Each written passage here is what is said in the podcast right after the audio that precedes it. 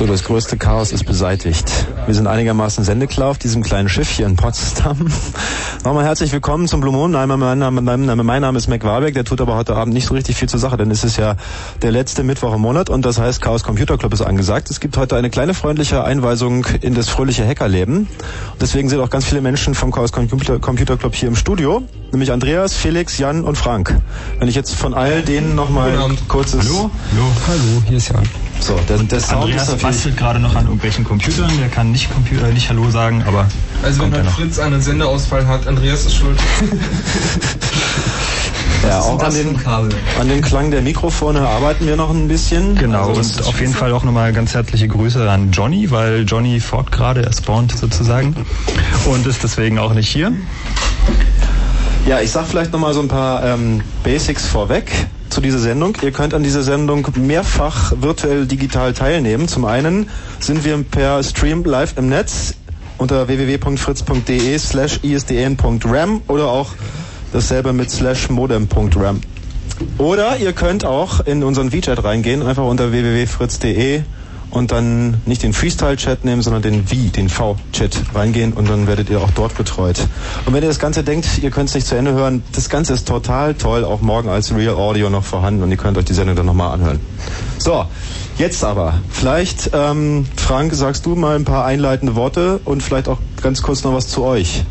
Ja, na, wir sind alle vier vom Chaos Computer Club und ähm, naja, Hacker klingt immer so ein bisschen blöd zu sein, ähm, gibt man immer nicht so gern zu. Wir wollen heute Abend ein bisschen was ähm, erklären, wie man denn so hackt. Ähm, nicht wie man hackt, sondern ähm, was es so für kleine Hilfsmittelchen gibt, sozusagen kleine Handwerkszeuge, um das Leben leichter zu machen, dass man ein bisschen auf Datenreise gehen kann. Das heißt, dass man sich mal andere Systeme angucken kann und mal schauen, was da so drin ist oder vorne wegsteht und wie auch immer. Also vor allem erklären wir heute auch, wie man nicht hackt. Wir werden ähm, jetzt am Anfang so ein bisschen ähm, das Grobe erklären, dass ihr so ein bisschen so den Überblick habt, worum es hier geht.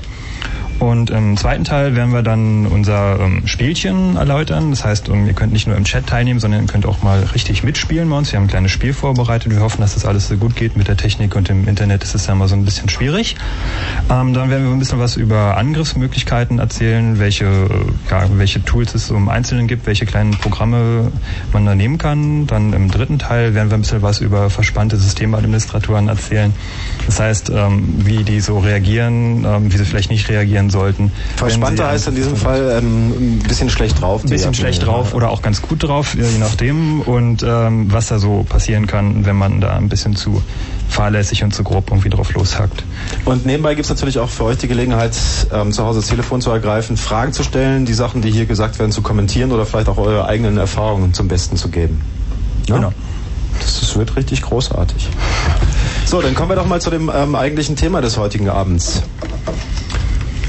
Ja, Tools, Werkzeuge. Tools. Wollen wir da gleich richtig mit ins äh, Eingemachte gehen? Wollen wir ein bisschen Musik hören erstmal? Oder? Können wir auch. Okay. Marton steht hier an den Reglern und spielt eine Platte nach der anderen und mixt sie auch für uns hier. Also erstmal statt Datenmüll, Sound. Müll. Nein, nicht. Schön totale Daten hier jetzt vom Mixer.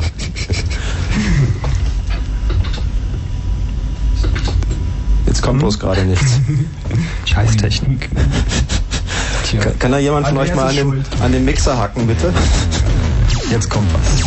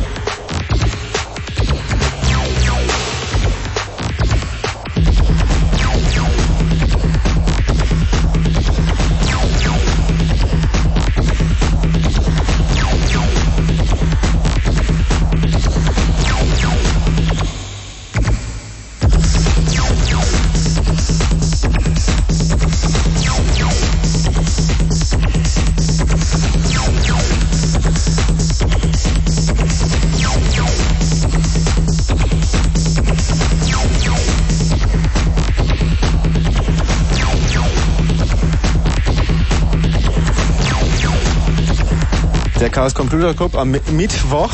Im WeChat ist schon rege Beteiligung. Könnt ihr euch weiterhin einloggen. Und jetzt geht's ins Eingemachte. Ja, vielleicht sollten wir vielleicht erstmal klären, wovon wir eigentlich reden. Ähm, also eigentlich sollten wir uns diese Hacking versus Cracking Definitionsgeschichte nicht weiter einlassen. Also manche Leute verstehen unter Cracking das Beseitigen von, von Kopierschutz, andere Leute verstehen unter Cracking das Eindringen in Rechner, wieder andere verstehen unter Eindringen von Rechner hacken. Andere Leute denken, Hacken sei Schreiben von Programmen. Vergessen wir das Ganze. Es geht heute um das ähm, über das Netzwerk Rechner dazu bringen, Dinge zu tun, für die sie nicht programmiert wurden. Doch, programmiert schon, bloß nicht erlaubt zu tun. Was denn nun genau? Genau, wir wollen jetzt also naja. angucken, was... Na, Erlaubnis ist immer schwierig. Ja. Also ich würde sagen, wofür sie nicht gedacht waren. Das ist lustigerweise auch die Definition für erfolgreiche Software dass man damit Sachen machen kann, die der Autor nicht im Sinn hatte. Deswegen ist alles so ein bisschen zweideutig in der Richtig, also der, Bereich, der Begriff Hacking ist schon ziemlich weitläufig. Wir wollen heute versuchen, ja, vor allem die Sachen, die übers Netz gehen und auf, ähm, sag ich mal, fremde oder auch eigene Computer gerichtet sind, um da einfach zu schauen, was da drin steckt, was dahinter steckt, was da für ein System läuft vielleicht. Ähm, man kann da Leute natürlich auch noch auf arge Sicherheitslücken aufmerksam machen nebenbei. Das, das wollte ich gerade so fragen. Also, was motiviert jemanden, fremde Rechner anzuzapfen und zu gucken, was da läuft, daran zu gehen? Was motiviert euch, das zu tun? Na, bei den meisten Leuten Langeweile. Bei uns, wir sind natürlich die Guten. Also wir machen das, weil wir den Leuten sagen wollen, dass sie ein Sicherheitsproblem haben. Und der Nummer eins Grund ist ähm, neben Langeweile halt, dass man sich gern fortbilden möchte. Also viele Leute haben das Bedürfnis, Sachen zu lernen und das kann man am besten tun, indem man ausprobiert. Und dabei werden dann eben Sicherheitsprobleme gefunden. Da werden natürlich auch normale Bugs gefunden, so eben Softwarefehler aber es werden auch Sicherheitsprobleme gefunden. Das sind einfach ganz normale Bugs, die sich aber ausnutzen lassen, um ähm, Sachen machen zu können, die man eigentlich nicht machen, soll, machen sollen dürfte auf der Maschine. Wenn man irgendwo in der Zeitung lesen kann, dass wieder irgendein Rechner gehackt worden ist, meinetwegen die äh, Homepage von einer, vom Weißen Haus oder sowas verändert worden ist, dann liegt es oft auch an der Nachlässigkeit der Betreiber, dass die da irgendwas falsch konfiguriert haben, irgendwas falsch eingestellt haben. Und manchmal liegt es natürlich auch an fehlerhafter Software, wobei man natürlich auch fehlerhafte Software auch erkennen kann oder wenn bekannt ist, dass, die fehlerhafte, dass fehlerhafte Software unterwegs ist, im Einsatz ist, dass sie dann nicht rechtzeitig beseitigt wird und dann kommen natürlich auch mal Leute, die sowas ausnutzen. Das mhm. ist dann nicht unbedingt Hacken in dem Sinne, sondern das ist dann, naja, das Anlegen oder das Benutzen von Exploits, sogenannten Exploits. Das sind also diese Programme, die schon gefundene Sicherheitslücken ausnutzen, um Zugang, unberechtigten Zugang zu einem Rechner zu kriegen. Also das ist auch ein Teil dieser Sendung. Also diese Tools, die Werkzeuge, die man raucht und dann die Exploits sind dann ein Gegenteil oder ist das was anderes? Das ist dann die weiterführende Sache. Also wenn man erstmal die ähm, na, die Tools benutzt hat, um halt rauszufinden, wo der Rechner angreifbar ist, dann benutzt man die Exploits, um dann halt dort weiter zu spielen, Spaß zu haben. Oder halt. Ja, Lässt sich halt das irgendwie an einem Beispiel sagen? wie das funktioniert, als wenn man jetzt meinetwegen irgendein Werkzeug benutzt hat und dann beispielhaft mit einem Exploit weitermacht? Ja, ich lege da jetzt gleich mal mit Fachbegriffen los. Man nimmt einfach einen ähm, Scanner, einen IP-Scanner, setzt den auf einen bestimmten Adressbereich an, zum Beispiel auf meinen Internetprovider, aber das macht ja so, don't try this at home. Also das ist ja auch noch so eine rechtliche Problematik, was das Hacken angeht. Das wird ja oft nicht so gern gesehen. Das heißt also, man könnte zum Beispiel von irgendeinem ähm, Rechnernetz, am besten vielleicht von dem zu Hause oder einer Firma, wo mir der Chef vorher das okay gegeben hat, dass ich da hacken darf, nehmen wir jetzt mal den Idealfall. Dann probiert man mal aus, welcher Mail-Server da läuft zum Beispiel und dann stelle ich fest, das ist dann der äh, QPOP sozusagen, äh, gibt es dann halt ein Programm, das nennt sich QPOP und dann weiß ich, aha, kann ich im Netz suchen, Fehler, QPOP, aha, gibt es einen, übersetze ich auf meinem Computer oder lasse es da laufen und zack, schon bin ich da. Habt ihr sozusagen die Systemverwalterrechte, also die sogenannten Root-Rechte. Das ist also praktisch immer oder meistens das Erstrebte, was ich dann haben will, wenn ich so einen Rechner aufmache, dass ich also Root bin. Root ist also bei Linux, äh, bei Unix allgemein ist es der Super-User, das ist also derjenige, der vollen Zugriff auf das System hat, der absolut alle Rechte hat auf dem Rechner. Den ihr versucht auszutricksen. Das ist der, den man versucht zu werden. Das heißt Ach so. Also, also austricksen genau. tut man ja eigentlich nur Menschen, ja, oder Software eben, aber was man nicht austrickst, Root ist eher eine Rolle. Mhm. Also ist die Programmrolle, die alles darf. Und das ist auch eine der Hauptbeschwerden an Unix-Systemen im Laufe der Zeit, dass wenn man dieses Ziel erreicht, dass man dann alles machen kann. Und da gibt es inzwischen auch Bemühungen, ähm, da eine genauere Sicherheitsaufteilung zu machen, dass ein User eben dann nicht alles machen darf. Also Root darf zum Beispiel auch die Platte einfach direkt lesen und da irgendwelche Dateien kopieren. Noch eine Sache zum Chat. äh, beim V-Chat, da könnt ihr nicht nur mit euch selbst reden, sondern auch mit uns. Und im Moment glaubt mir das gerade einer nicht. Ich bin der Felix, der da im Chat als Fefe ist, also macht da keinen Scheiß im Chat, wir sehen das alles. ja, und Lutz Schramm freut sich, glaube ich, auch gerade. Der ist nämlich auch schon wieder drin. Ja, prima. Okay, jetzt haben wir die Tools versus Exploits. Da gibt's nachher in der Sendung, ähm, geht ihr noch ein bisschen mehr drauf ein, näher drauf ein, was man da zum Beispiel benutzen könnte und stellt auch ein paar Sachen vor. Cracking versus Hacking haben wir schon erklärt, was so ein bisschen der Unterschied ist. Wir haben Ähm, nicht erklärt, wollten wir wegfallen lassen. Wollten wir wegfallen lassen, ja. Ja, ja, okay. aber- Also, aber es, es ist Leute eine fragen. Diskussionssache, denke ich, da kann man eine eigene Sendung drüber machen Ja. über Tracking versus Hacking. Gut, Andreas hat ja kurz anklingen lassen, also lassen Genau. wir weg. Ähm, trojanische Pferde. Trojanische Pferde, ja. so Trojanisches eine Pferd ist ähm, ist ein kleines ähm, Programm sozusagen, was man jemand auf den Rechner schleust und was dann Informationen nach außen liefert. So, Ich glaube, das Also was meistens irgendwie noch ein, eine sinnvolle Beschäftigung tut, einen sinnvollen irgendwas macht, aber im Hintergrund halt böse Sachen macht, die eigentlich nicht beabsichtigt sind. Das ähm, berühmteste, berühmt-berüchtigste Programm mittlerweile heißt ähm, Back Orifice ähm, von Cult of Dead Cow. Das haben mittlerweile richtig viele Leute auf ihren Windows-Rechnern und äh, viele davon wissen es gar nicht und damit kann man ganz, ganz viel rumspielen. Da kann man den Rechner komplett kontrollieren, steuern. Das heißt also, wenn ich, Dateien wenn ich zu Hause ähm, einen Rechner habe und ich kriege meinetwegen E-Mails und bin auch am Internet angeschlossen und jemand hat mir so ein trojanisches Pferd reingeschleust, kann der sozusagen meine E-Mails alle zu sich umleiten, sie lesen oder sonst irgendwas tun. Naja, kann nicht nur die E-Mails, sondern alle Dateien. Er kann auch einfach der, ähm, Die gesamte nicht, die, Festplatte. ähm, zum Beispiel die, die, die, Schublade vom alles CD-ROM-Laufwerk auf und zu machen, die Maustasten vertauschen, wobei das noch die harmlosesten Sachen dabei sind. Ich glaube, das ist bei mir kaputt, also das ist wahrscheinlich kein trojanisches Pferd. Das ist einer der großen Vorteile bei Windows-Rechnern, wenn man irgendwelche Windows-Leute angreift, dann denken die normalerweise, wenn irgendwas abstürzt oder ähm, irgendwie die CD aufgeht, dass sie dann ein Hardware-Problem haben oder dass eben Windows schuld ist, aber das ist das Letzte, was man glaubt. Und das passiert auch echten Profis, also es gibt da ganz nette Stories, wo vielleicht nachher noch zu kommen werden. Ähm, da kann man viel Spaß mit haben. Ist besonders lustig bei Unis. Es gibt so manche Unis, die haben Multimedia Labs, wo dann eine, eine Webcam daneben steht und da kann man den Leuten eben zugucken, wie sie reagieren, während man also die CD-ROM rausschubst. Und das ist immer ganz nett. Ähm, ist man dann, wenn man sozusagen also diese Werkzeuge hat, Tools, Exploits, damit umgehen kann und auch weiß, was so trojanische Pferde sind, ist man dann sozusagen ähm, schon so ein Vorläufer zum Hacker? Naja, ein Hacker Oder braucht man da noch mehr? Na, Hacker ist man auf jeden Fall dann, wenn man sich für alles das interessiert, ähm, so eine Sachen und da immer weiter nachfragt, sich nicht mit einfachen Antworten abgibt, sondern wirklich nachgucken will, was genau da passiert. Das heißt, so, wenn man so volles technisches Verständnis dafür hat, was da geht, und das alles auch reproduzieren kann und auch selbst anwendet, ohne irgendwelche Exploits zu benutzen am besten. Das heißt, so, wenn Also man das wenn alles man- per Hand machen kann. Wenn man ein Programm startet und der andere Rechner stürzt ab, dann ist das ist man noch kein Hacker. Wenn man weiß, warum der andere Rechner abstürzt, dann ist man ein Hacker. Naja, auch noch nicht. Also eigentlich ist man erst dann ein Hacker, wenn man selber mal einen Exploit geschrieben hat. Und wenn man genau verstanden hat, was das Problem ist, wenn man am besten der Erste ist, der das Problem verstanden hat und dann ein Programm schreibt, was es ausnutzt. Das sind so. Aber da gibt's halt nicht viele von und deswegen alle wären gern Hacker. Also wir können ja vielleicht bei der Stelle auch mal sagen, der CCC hat eine Mailingliste, wo man von außen Fragen hinstellen kann und die Nummer eins Frage ist halt, wie kann ich Hacker werden? Ja, da freuen wir uns immer, schmeißen das weg und wenn derjenige sehr persistent ist, wir haben da neulich jemanden gehabt, der hat, ich glaube, wie viel, 20 Mails oder so, der hat einfach überhaupt nicht Ruhe gegeben und irgendwann fragen die dann, sag mal, reagiert ihr nicht auf mich oder mögt ihr mich nicht oder so? Also ja, wir mögen euch nicht. Wie lange habt ihr gebraucht, um ähm, solche Werkzeuge euch anzueignen, damit äh, so fit zu werden, dass ihr wirklich Ebenen erreicht, wo das richtig Spaß macht? Also das fängt eigentlich schon im Kindesalter an, wenn man den Videorekorder verstanden hat. Das ist ja schon mal ganz gut. Also man braucht braucht man lange, ein Jahr, zwei oder muss man, Man da muss einfach nur mehrere Nächte Man muss einfach Computer leben, glaube ich, um das richtig zu verstehen. Das Man braucht erstmal Grundlagenwissen, was irgendwie nicht besonders klein ist. Und wenn man halt das Grundlagenwissen hat, kann man irgendwie vor allem, also irgendwelche Man-Pages lesen, also die Manuals dazu halt. Und da ist eigentlich meistens irgendwie alles halbwegs gut erklärt, dass man das dann auch ja, aber vor allem, verstehen kann und vor allem Hacken kann. ist einfach auch eine Lebenseinstellung. So Hacken ist nicht irgendwie Ja. eine Tätigkeit, sondern Hacken ist eine Lebenseinstellung. So, das ist die muss man haben, so eine Grundeinstellung, so ein bisschen einfach immer noch mehr interessiert sein an allem und noch mehr nachfragen und nicht locker lassen. Ist das auch dann mit so einer Zielrichtung nachher wieder in so eine halbwegs legale Kiste zu kommen und damit auch Geld zu verdienen? Oder ist das für euch gar kein Ziel mehr?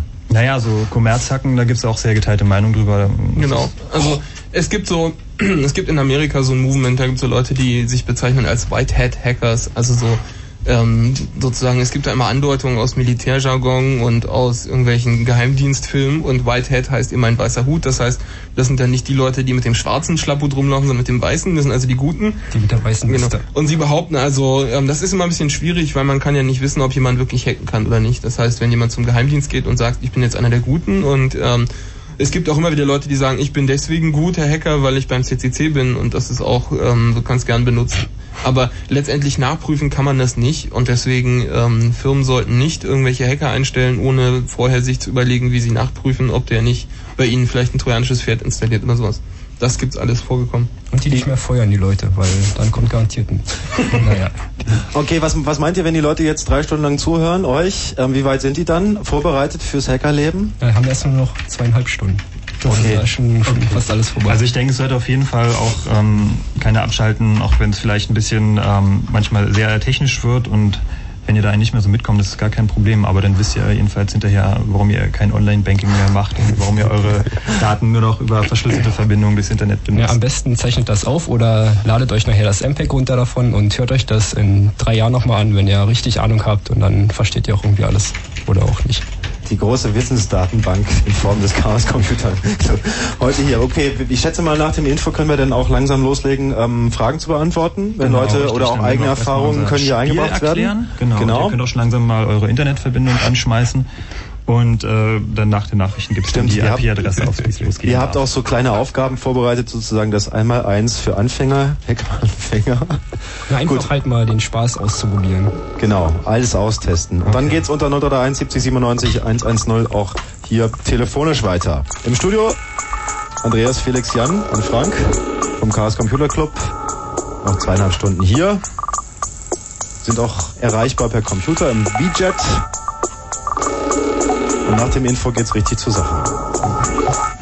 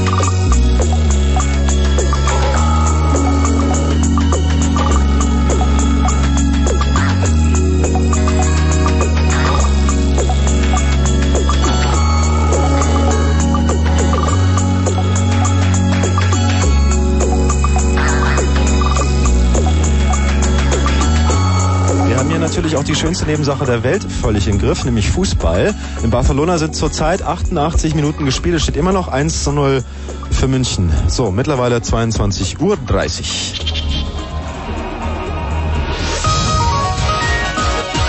Kurzinfo.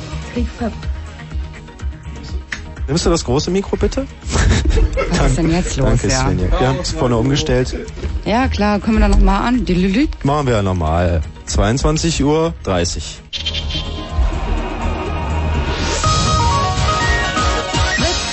Kurzinfo. Kriegsverbrecher. Jugoslawiens Präsident Milosevic soll nach US-Informationen noch in dieser Woche vom UNO-Kriegsverbrechertribunal in Den Haag angeklagt werden. Danach sollen ihm voraussichtlich Kriegsverbrechen im Kosovo zu Last gelegt werden. Der Haftbefehl ist bereits unterschrieben, hieß es weiter. Strategie. Die NATO hat ihre Luftangriffe auf Ziele in Jugoslawien und im Kosovo auch heute fortgesetzt. Gleichzeitig ging die Vertreibung der albanischen Bevölkerung durch serbische Einheiten weiter. Diplomatie. Bei den Kosovo-Gesprächen in Moskau zwischen Russland, der EU und den USA zeichnete sich noch kein Durchbruch ab. Der russische Sonderbeauftragte Tschernomyrden forderte die NATO erneut auf, ihre Angriffe auf Jugoslawien einzustellen. Absicht. Bundesgesundheitsministerin Fischer hat ihren Gesetzentwurf für die Gesundheitsreform vorgestellt. Kern ist ein festes Ausgabenbudget von 250 Milliarden Mark jährlich. Das Gesetz wird von der Ärzteschaft und der Pharmaindustrie kritisiert. Einschränkungen. Die Ansiedlung weiterer Fabrikverkaufszentren am Stadtrand von Berlin soll in Zukunft nach Möglichkeit verhindert werden. Darauf haben sich heute die Länder Berlin und Brandenburg in der gemeinsamen Landesplanungskonferenz verständigt. Wetter. Nachts gering bewölkt oder klar um 6 Grad, tags meist sonnig, Höchstwerte bis 27 Grad. Verkehr. A10 westlicher Berliner Ring von Dreieck Havelland in Richtung Dreieck Werder zwischen Dreieck Havelland und Falkensee Vollsperrung nach einem Unfall. Der Verkehr wird in Richtung Dreieck Havelland an der Anschlussstelle Falkensee abgeleitet. Das Dreieck Havelland ist in Richtung Dreieck Werder voll gesperrt. Kraftfahrer werden gebeten, den Bereich weiträumig zu umfahren. Dumme Sache dies. In der 91. Minute schafft Manchester United den Ausgleich. Ja, ja, ja. Svenja Baumgartner war das. Präsentiert einen Wettbewerb im Internet. I wanna see it. Denkmal 2. Online gegen Gewalt, Rechtsextremismus und Fremdenfeindlichkeit. Mit Workshops, Preisen und einer Internetgalerie für eure Beiträge. What happens here? Denkmal 2.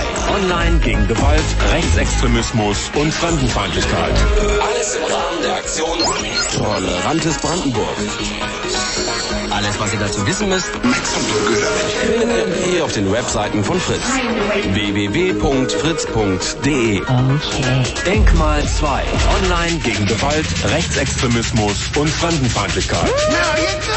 Ihr solltet eigentlich dabei sein. Wie Fritz. Blue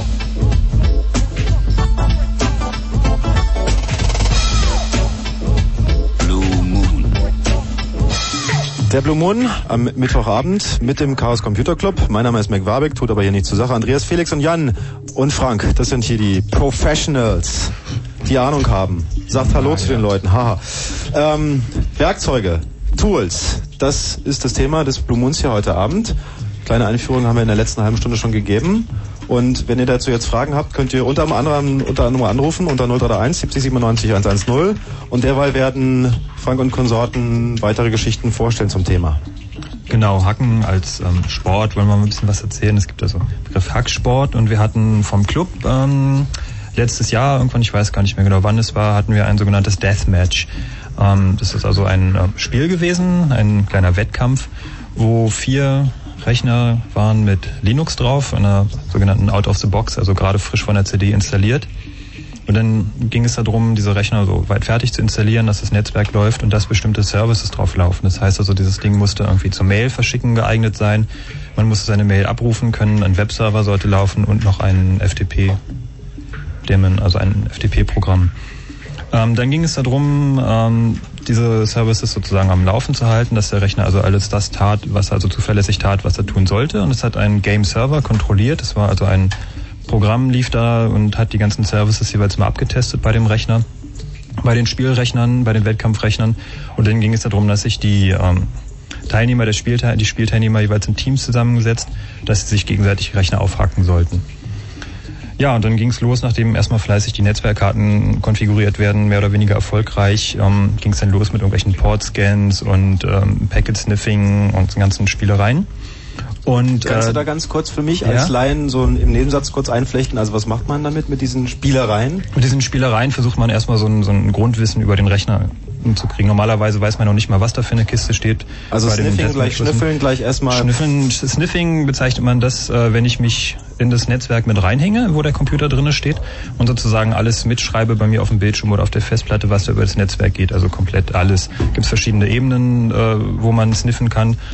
Ähm, die übliche ist, dass man sozusagen den Internetverkehr, also das alles, was über das Internetprotokoll läuft, mitschreibt. Äh, manchmal kann man das auf bestimmte Services, wie zum Beispiel Passwörter für die Mail oder ähm, ich glaube, bei diesem Deathmatch hatten wir, glaube ich, diese war das erfolgreichste oder das, das Wichtigste, diese Mail-Passwörter mitzusniffen, weil damit hatte man auf jeden Fall schon mal einen Zugang zu dem Rechner und konnte da dann weitermachen. man sollte das vielleicht ein bisschen erläutern, weil die Leute haben immer ähm, falsche Vorstellungen zum Sniffen. Also Sniffen heißt nicht, dass ich hier mit meinem Rechner in New York irgendwo ein Netz abhöre, sondern ich kann immer nur das lokale Netz abhören und das funktioniert auch nicht bei allen Medien. Also es funktioniert zum Beispiel nicht bei Frame Relay oder ähnlichen Verbindungen, die nur zwei Punkte konnektieren. Also das funktioniert bei Ethernet zum Beispiel. Ethernet ist halt sehr verbreitet. Ähm, ist also limitiert in der Anwendung. Man müsste also, wenn man in der NSA irgendein Netzwerk mithören wollen würde, dann müsste man dort in diesem Netz auch einen Rechner hacken und dann könnte man mithorchen. Und deswegen, ähm, es gibt allerdings noch andere Möglichkeiten, die ein bisschen gefährlicher sind, die allerdings so mit Hacken erstmal nichts zu tun haben. Also man kann durchaus Abstrahlungen messen von Rechnern, die irgendwie über das Stromkabel rausgehen, die kann man dann aus dem Haus abnehmen. Das ist so Geheimdienstniveau. Ähm, aber was uns als Hacker interessiert, ist natürlich das Sniffen an sich. Das heißt, man hat tatsächlich einen legitimen Zugang zu dem Netz ist besonders einfach an Unis, wo man mit seinem Rechner reinläuft und dann ist gut mit seinem Laptop und dann kann man eben zugucken, wie die Leute sich einloggen und dann hat man gleich 100 Accounts. Ähm, das ist Sniffen. Das ist allerdings nicht sonderlich sportlich. Das heißt, das macht man vielleicht mal, wenn man irgendwie Langeweile hat oder sonst gerade keine, keinen besseren Angriff findet oder eigentlich greift man auch nicht an, um irgendwas kaputt zu machen oder um sich Accounts zu sichern. Genau, und für die Profis unter euch wollen wir jetzt gleich mal loslegen. Schmeißt mal euer Internet an und tippt mal in euren äh, Portscanner ähm, die Adresse playground.linuxsecurity.de. Das ist also Linux Security in einem Wort. playground.linuxsecurity.de oder über numerische IP-Adresse die 195.222.228.123. Nochmal 195.222.228.123. Könnt ihr auch im Chat nochmal nachfragen, haben wir hier alles, werden wir noch ein paar Mal sagen. Und ähm, an diesem Rechner sollt ihr euch einfach mal versuchen. Der und, steht ähm, jetzt, also wisst ihr, wo der steht? Genau, der steht in Hamburg. Das ist also ein ähm, Freund, Kollege von uns. Also, der hat ihn freundlicherweise Ich dachte, äh, das wäre nur der. Polizeicomputer von Hamburg oder so. Der steht bei der Deutschen Bank im Keller. Ähm, Gleich es wäre auch super freundlich von euch, wenn ihr nur genau diesen Rechner irgendwie ähm, versucht anzugreifen und keinen anderen, nicht die 124 und auch nicht die 122, weil es vielleicht besser klingt. Und keine Brennstäbe rausfahren, bitte. Und auch bitte irgendwie nicht www.linuxsecurity.de, sondern bitte genau diesen Rechner, weil alles andere könnte irgendwie Ärger geben und das der, wollen wir ja nicht. Der Besitzer meinte auch schon, es wird erst geschossen und dann gefragt. Genau.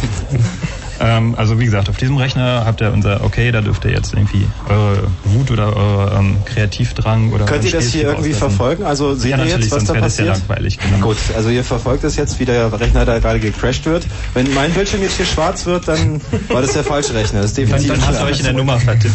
Weil dann Naja, war das www.fritz.de. Gecrashed werden soll er ja nicht. Also ein Rechner zu crashen ist, ähm, man nennt es ein Denial of Service Angriff. Und ähm, worum es ja eigentlich geht, ist, äh, den Rechner nicht nur runterzufahren, sondern den Rechner unter seine Kontrolle zu bringen. So, dann sind die Leute mit dem Spiel beschäftigt. Genau, Und vielleicht können ja die, die ähm, da erfolgreich irgendetwas festgestellt haben, uns anrufen, von ihren Erfahrungen berichten. genau, unter 0331 70 97 110. Michael hat angerufen und hat eine Frage zu Win95. Oh, bitte nicht. Nein. Ja, erzähl. Michael? Hallo. Ja, hallo. Hallo. Ja, guten Tag. Also, ich habe da eigentlich eine Fragen Beziehung zwischen Linux und Windows 95. Also, ähm, ich weiß nicht, ist Windows 95 wirklich äh, so schlecht? Ja, es ist Ja, es ist komplett schlecht. Aber wir haben uns für heute Abend eigentlich vorgenommen, kein Betriebssystem-Bashing zu machen. Ähm, Ja, wir deswegen- machen Ausnahmen. wir sollten vielleicht mal die Regeln verkünden. Wer anruft und eine Windows-Frage stellt, wird gleich rausgekickt oder so, weil sonst wären wir hier nicht fertig. Wir haben Also, zwei Stunden. Also es, ist einfach so, es ist einfach so, dass, dass Windows, ähm, naja, nicht, nicht irgendwie Sicherheitsmerkmale aufweist im Groben. Mhm. Also, weil Linux zum funktioniert Beispiel, um jetzt mal schon wieder irgendwie Linux in den Vordergrund, wir haben uns eigentlich echt vorgenommen, das zwar nicht zu machen, aber ähm, es bietet sich an, zum Beispiel BSD oder Linux. Aber Michael, du hattest auch gefragt, was der Vorteil ist von Linux, oder? Ja, also ähm, ich hatte gehört, also irgendwie so viel sicherer sind und so weiter. Und ich habe jetzt auch geplant, so langsam auf Linux umzusteigen, aber ich weiß nicht, das Tu das. Soll so irgendwie so schwer sein. Ich, ich habe auch keine Ahnung so viel vom Programmieren und so weiter. Na, programmieren musst du nicht, aber du sollst dich, also Linux fordert dich ein bisschen heraus, dich mit dem Computer auch auseinanderzusetzen. Also bei Windows schaltest du an, klickst ein bisschen rum und entweder geht es oder nicht. Wenn es nicht Ja, geht, dann hast du halt kommt verloren halt- ja, und bei Linux hast du die Möglichkeit eben nachzugucken, was da vielleicht schief läuft. Hm. Also du musst dich schon ein bisschen einarbeiten, aber es ist, ähm, ich denke, du willst dich auch ein bisschen mit dem Computer wirklich Ja, auskennen. das, ja, deshalb auch Linux, weil bei Windows Genau. 90, da klickst du halt einfach was an und dann läuft es und dann stellst du keine anderen Fragen mehr. Also ich habe letztens irgendwie die neueste Linux oder die fast neueste Linux-Version von SUSE installiert und da hast du auch bloß noch zweimal raufgeklickt und hattest auch schon fast alles. Genau, aber du hast ja die Möglichkeit, dich einfach tiefer mit dem Rechner zu beschäftigen. Die hast du bei Windows einfach in der Regel nicht. Ja, ist mir auch wichtiger. Genau. Gut, Michael. Okay, danke. Wir hoffen, dir geholfen zu haben. Tschüss. So, und weiterhin könnt ihr anrufen unter 0331 70 97 112. Felix, du beobachtest den VJet auf www.fritz.de. Ja. Was läuft da gerade? Ja, na, im Moment gibt's hier jemanden, der penetrant rumfragt, wo er einen Scanner herfindet. Also, liebe Leute, wenn du nicht weißt, was ein Scanner ist oder wenn du noch nie einen benutzt hast, dann frag auch nicht, weil du bist nicht die Zielgruppe. Die allgemeine Antwort lautet immer, benutzt eure Suchmaschinen. Genau, Scanner. Also das ist die, das so, jetzt ist stelle ich mal die dumme Frage. Was ist ein Scanner? Ein Scanner, ist ein Programm, der zur, zu einem Rechner geht und einfach die Dienste ausprobieren. Also im Internet kann ich ja mehr als einen Dienst machen. So ein Dienst, den alle mal benutzen, ist Web, aber E-Mail ist ein anderer Dienst. Und man muss natürlich unterscheiden können, wenn ich zu einem Rechner eine Verbindung aufbaue, ist das jetzt E-Mail oder ist das jetzt Web? Und dazu gibt es eine Portnummer. Und da gibt's ähm, 65.000 noch was von. Und wenn ich jetzt einen Rechner nur vom Namen her kenne, dann ist das erst, was mich interessiert, welche Dienste da überhaupt drauf laufen. Und ähm, dazu benutzt man einen Portscanner. Der geht hin zu dem Rechner und versucht alle aus. Es gibt auch noch äh, bessere Methoden, aber so, das ist halt die grundlegende Methode. Der probiert einfach alle Dienste aus und guckt, auf welchen eine Antwort kommt. Genau, das muss man sich also vorstellen wie, ähm, na nicht wie Schubladen oder sowas, sondern wie vielleicht passende Steckdosen oder ich weiß nicht, wie man das dann Nee, halt ein Roboter, der durch die Behördengänge läuft und guckt, welche Türen nicht abgeschlossen sind. Ja, ja, genau. Und das ist also Und zum Beispiel Web, sitzt. wenn man, wenn man äh, Web benutzt, dann geht es über Port 80, das ist irgendwie ganz bekannt. Ähm, FTP ist Port ähm, 21 21, und Mail ist Port 25. Ähm, Hier ist jetzt auch eine direkte Frage zu Werkzeugen. Ja, zu Werkzeugen. Von Christian aus Hallo. Berlin. Hallo Christian. Ja, hallo. Ja, ich hätte eigentlich bloß mal eine Frage zum Thema äh, E-Mail-Account. Hm. Ich hab, mich- Also ich bin ganz ehrlich, ich habe keine Ahnung von Computern und habe mich Dann jetzt ist es hier, glaube ich, die falsche Sendung für dich. Nee, aber frag ruhig mal. doch tendenziell falsche Sendung. Nein, nein. Ich habe mir bloß über Talknet jetzt hier einen E- einen E-Mail-Anschluss legen lassen, also einen Internetanschluss. Hey, ich denke, du hast eine Frage zu Werkzeugen. Ja, genau, da wollte ich gerade zurückkommen. Und jetzt Ja. will ich wissen... Oh, Entschuldigung, wenn das nicht die richtige Sendung ist. Ähm, Also du bist hier bei Fritz, das ist dir klar, oder? wie, wie ich jetzt meinen mein E-Mail-Account irgendwann mal freigeschaltet kriege, weil die sa- sagen mir die ganze Zeit, dass es nicht, dass es nicht möglich ist, bla bla bla, und dass ich erst irgendwas zurückschicken muss an die. Also wie kriegt man Ja, dann, dann musst du das aber wohl machen, wenn Man, dann gehst du zum Provider und musst auf den Tisch kotzen. Das ist wie immer, wenn du keinen Service kriegst. Das habe ich Also, gemacht. Ich habe da zehnmal angerufen bei denen, habe da mächtig auf den Tisch gekotzt. Die haben mir mal bloß gesagt, ja, ich schicke mir Unterlagen nochmal zu. Jetzt habe ich mir Unterlagen nochmal zu schicken. Ja. Was, was sollen wir denn da jetzt machen? Also sollen wir denn jetzt zu deinem Service Provider gehen oder was stellst du dir vor? Nee, ich würde ja einfach nicht wissen, wo man billiger oder wenn möglich günstiger an E-Mail-Account kommt. Als Naja, kostengünstig, also wenn es dir nur um E-Mail geht, dann kannst du natürlich bei einem dieser kostenlosen E-Mail-Dienste was nehmen, wie Hotmail, nee, nicht Hotmail, Map. Map, äh, nein, wie zum Beispiel GMX. Ich glaube, GMX ist einigermaßen PC. GMX kann man, glaube ich, mit ruhigem, ruhigem Gewissen empfehlen, weil die sitzen in Deutschland. empfohlen heute. Da wurde mir aber auch gleichzeitig das gesagt, dass sie ziemlich langsam sein sollen. Na, aber besser langsam als gar nicht, oder? Ja, das ist genau meine Meinung gewesen. Na, also. Andere Adresse habt ihr nicht? Nö. Nur GMX. Ja. Okay. Na, wenn nicht, wie der altbekannte Spruch, ähm, Suchmaschinen nach kostenlosen E-Mail-Adressen oder sowas. Es gibt, glaube ich, E-Mail-Punkte, www.email.de oder so ein Quatsch. Oder kostenlos E-Mail oder sowas gibt's da. www. Einfach ein bisschen Nee, rumsurfen. brauchst nicht mitschreiben, war jetzt nur geraten. Probier mal ein bisschen rum. Einfach in eine Suchmaschine eingeben, Christian, ja? Okay. Okay, vielen Dank. Tschüss. Also ihr merkt schon, mit so, mit so 0815 Fragen kommt man hier echt nicht durch, obwohl ich sie völlig berechtigt finde und auch schön, weil ich lerne dadurch auch extrem viel. Ähm, hier gibt's jetzt eine, eine ganz nette Frage. Lass uns die noch ganz kurz machen, Frank. Timo aus Klausthal-Zellerfeld fragt nämlich, ob es schon kriminell ist, was ihr hier gerade erzählt habt. Timo, Ja, hallo? hast du Bedenken? Naja, ihr ruft ja dazu auf. Also bei euch ist das sicherlich legal. Aber wenn ich jetzt ohne Einverständnis dessen, den ich da scanne, irgendwie solche Aktionen mache, weiß nicht, kann er mich dann irgendwie belangen? Dann ist es natürlich illegal. Du kannst auf jeden Fall jede Menge Ärger kriegen. Illegal, das ist richtig. illegal ist relativ. Es gibt dazu noch keine ähm, gerichtlichen Entscheidungen. Es gibt Leute, die sagen, Portscan ist nicht illegal. Es gibt Leute, die sagen, Portscan ist illegal. Die Wahrheit ist wahrscheinlich irgendwo dazwischen. Wenn du mal irgendwo einen Portscan machst, dann ist das wahrscheinlich kein Problem. Wenn du über ein ganzes Class B-Netz auf Port 635 scannst, dann ist es wahrscheinlich schon eher ein Problem. Und ähm, naja, letzten Endes hängt es davon ab, was du danach machst. Ob es ein großes Problem gibt oder nicht. Also in Norwegen ist Portscan erlaubt. Ja, vielleicht sollten wir alle nach Norwegen ziehen. Das ist so. Ja, ja. Also du musst, dir das, du musst dir das so vorstellen, als wenn du an einer Reihe von Autos vorbeigehst und bei jeder Tür probierst, ob sie vielleicht vergessen wurde abzuschließen, ob sie offen ist. So. Mhm. Ich denke, das ist ein ganz guter Vergleich. Ähm, das heißt, wenn ich jemanden finde, der meine Rechner port scannt, dann kann ich dem auch erstmal nichts anhaben, es sei denn, ich kann ihm nachweisen, dass er irgendwas Böses damit vorhat? Oder muss der wirklich was Böses tun? Nein, in Deutschland ist schon Portscan nach Meinung von manchen Experten illegal. Also das heißt, da kannst du mit deinem Anwalt mal reden und dann wird er wahrscheinlich erstmal für die Beratung in Rechnung stellen, aber wenn dich das tatsächlich interessiert, Ja, sollst du das tun. Aber es Es soll reichen, hier seinem Provider sagen zu können, lass es sein. Also ich kann mal sagen, ich, als ich mal an der Uni gearbeitet habe als Administrator, haben wir einen Portscan gehabt und dann habe ich da eben angerufen bei dem Provider, der für diesen IP-Range zuständig war und habe gesagt, da ist ein Portscan, dann haben die dem halt seinen Account getötet. Super. Ja. Hast du das, aber das, also das ist so. Genau. Ja, der hat mich gescannt, Mann, das darf man nicht. Timo, hast du das Problem gerade? Äh, ich habe das ständig, ja. Also Back Orifice ist äh, sehr beliebt. Auf Nur deinem Rechner oder dass du das irgendwo probierst? Auf Oder? meinem Rechner. Ah, Nur habe ich so einen Portfake gebaut, der sagt mir dann halt, da und da hat sich jemand dann und dann verbunden. Den hast du selber gebaut oder den hat jemand anders gebaut? Äh, das ist ja trivial zu machen. Naja, da gibt's nachher noch eine Story zu Fake.bo, was ähm, ganz lustig wird. Ja, nee, den verwende ich nicht. Also das hier ist äh, einfacher. Und sagt halt dem, dem iNet.de, horche auf den Port und wenn was kommt, dann find den, den mach get peer name und guck. du bist Administrator oder? Ja, auch.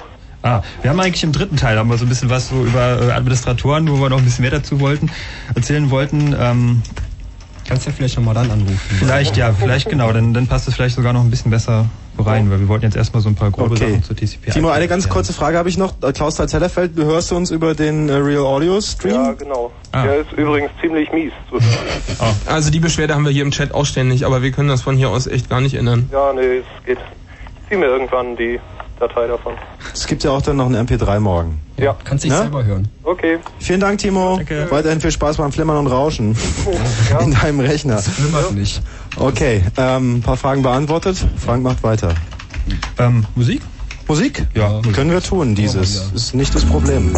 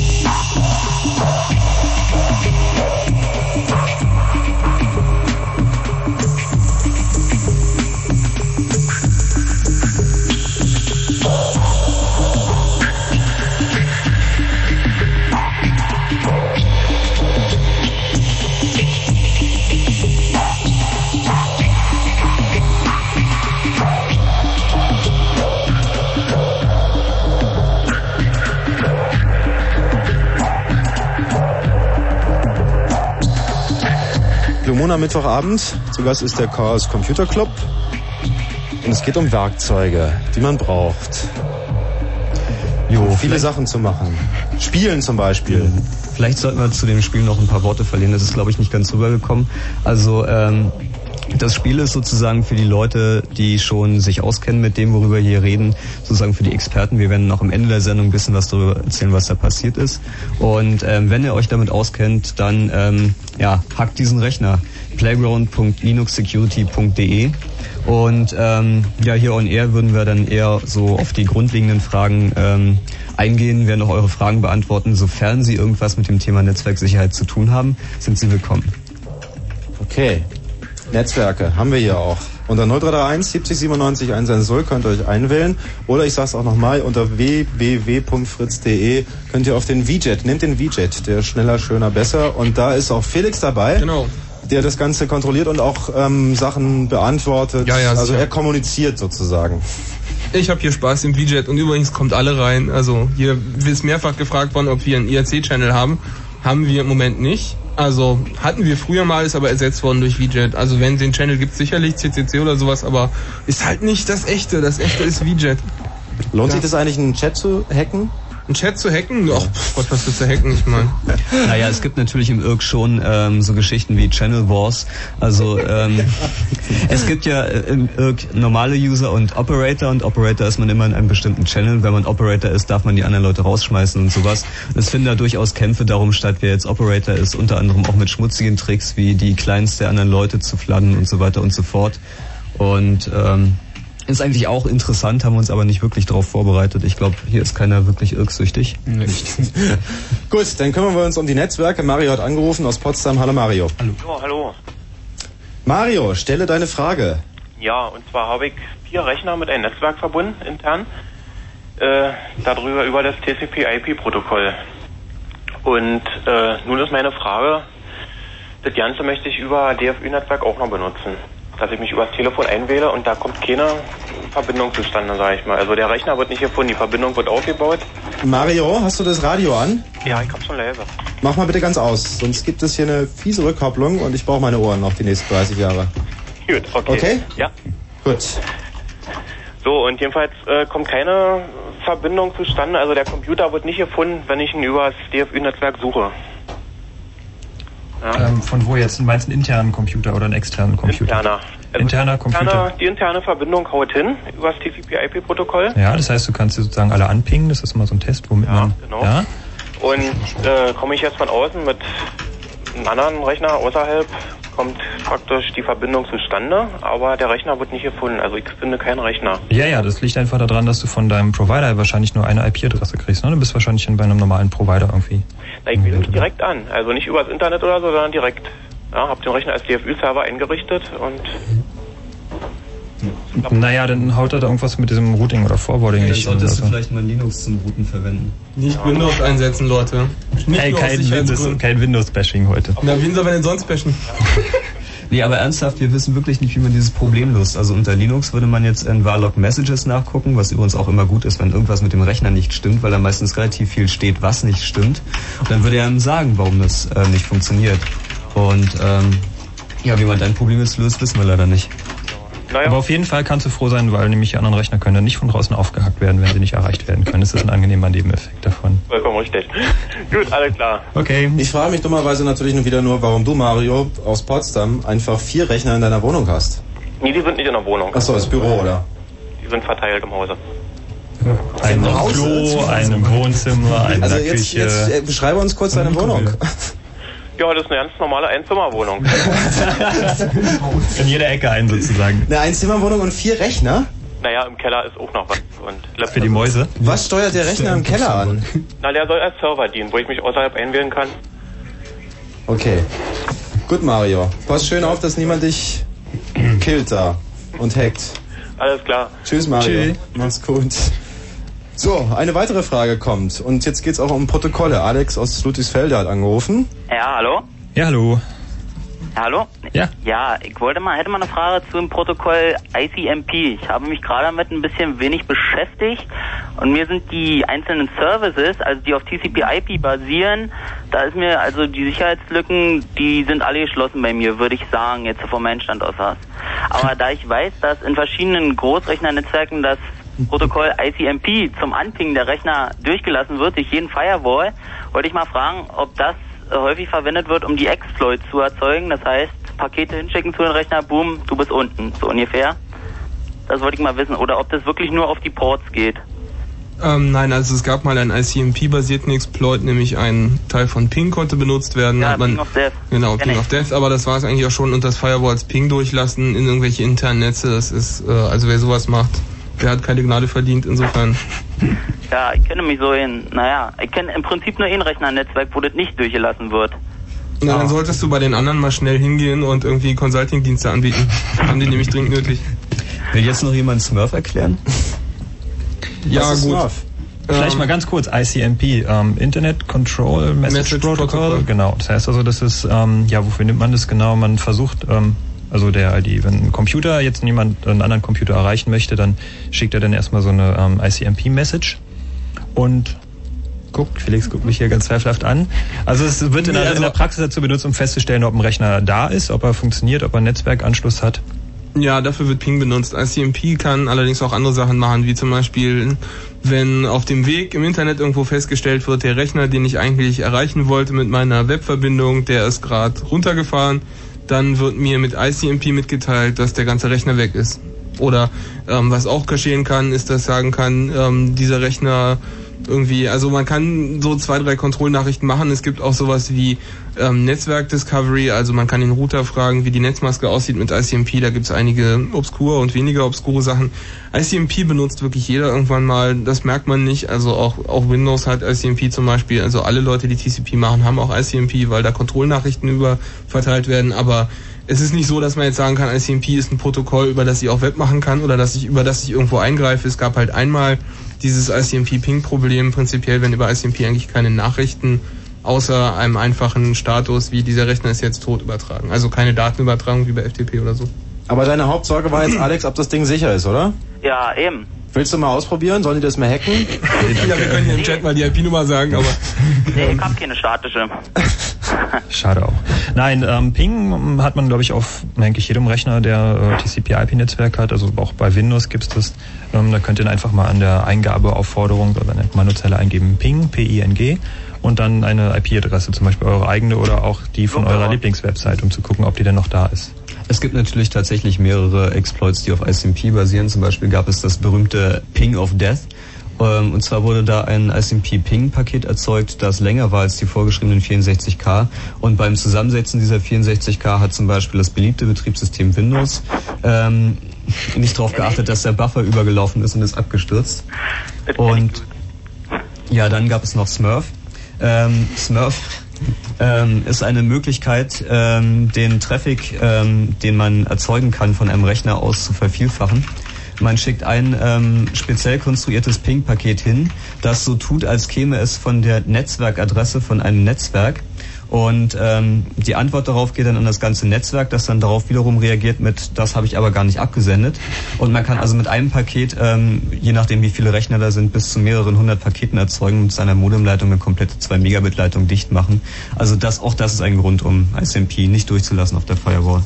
Also der größte dokumentierte Fall von einem Netzwerk, was ähm, Smurf-Probleme hatte, hatte über 24.000 Rechner. Alex, ähm, kleine Zwischenmeldung. Ähm, der Mensch, der von der HU Informatik ähm, auf den Rechner hackt, es gibt da kein AirShare, ganz sicher nicht.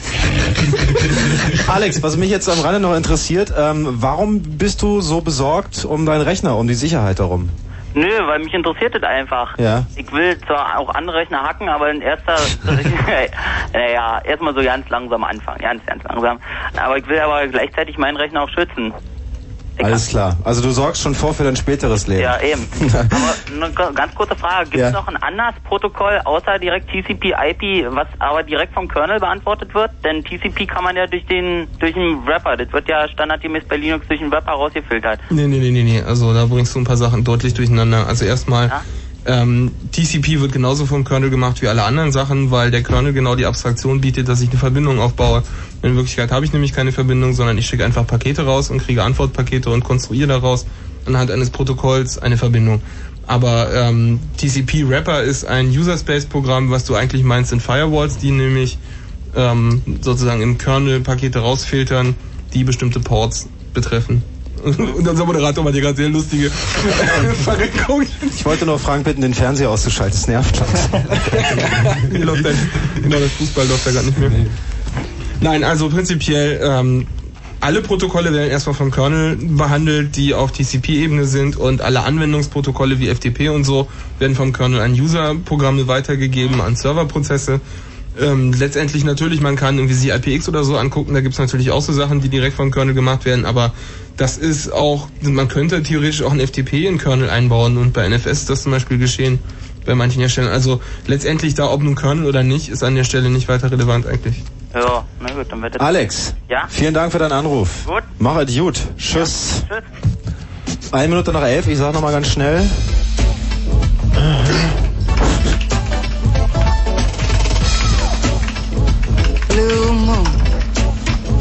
Mit McWabik und dem Chaos Computer Club. Ich sag nochmal schnell für alle Bayern-Fans, ihr müsst traurig sein. Manchester hat 2-1 gewonnen und ist damit Champions League-Sieger. So, damit haben wir das Thema Fußball auch abgehakt.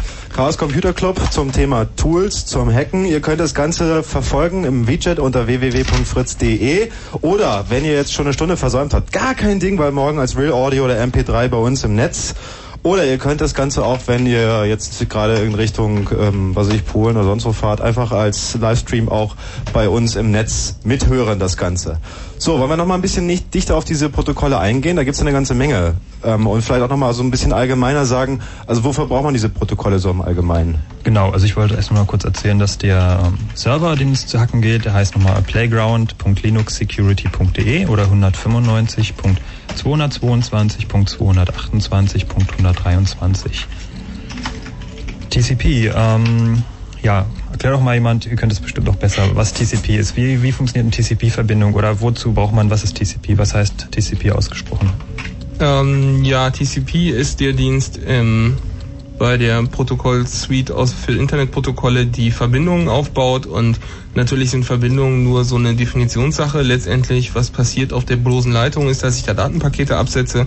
Und TCP funktioniert so, dass man zur Verbindung Aufbau schickt man ein Paket hin, hallo, ich möchte eine Verbindung aufbauen, dann kriegt man eine Antwort zurück von dem Server, okay, Verbindung kann aufgebaut werden. Und dieses beantwortet man nochmal mit einem Paket, was sagt, okay, und damit steht dann eine TCP-Verbindung für den Kernel. Wenn einer der Rechner dann verschwindet, dann sieht es für den Kernel nach wie vor so aus, als wenn die Verbindung besteht. Also das ist rein Anschauung, ob jetzt da Verbindung ist oder nicht. Das sieht nur für den User so aus. Ähm, letztendlich ist die Verbindung nach wie vor paketorientiert. Und wenn man dann ein Stück Daten verschicken möchte, dann wird das aufgeteilt in Pakete. Es gibt da pro Leitung eine Maximalgrenze, wie groß das größte Paket sein darf, was darüber verschickt wird. Und wenn man jetzt mehr Daten verschickt, dann wird das eben aufgeteilt in kleinere Pakete. Und da schreibt man dann rein, was man übertragen möchte. Und der andere Rechner beantwortet dann, dass dieses Paket erfolgreich ange angenommen wurde.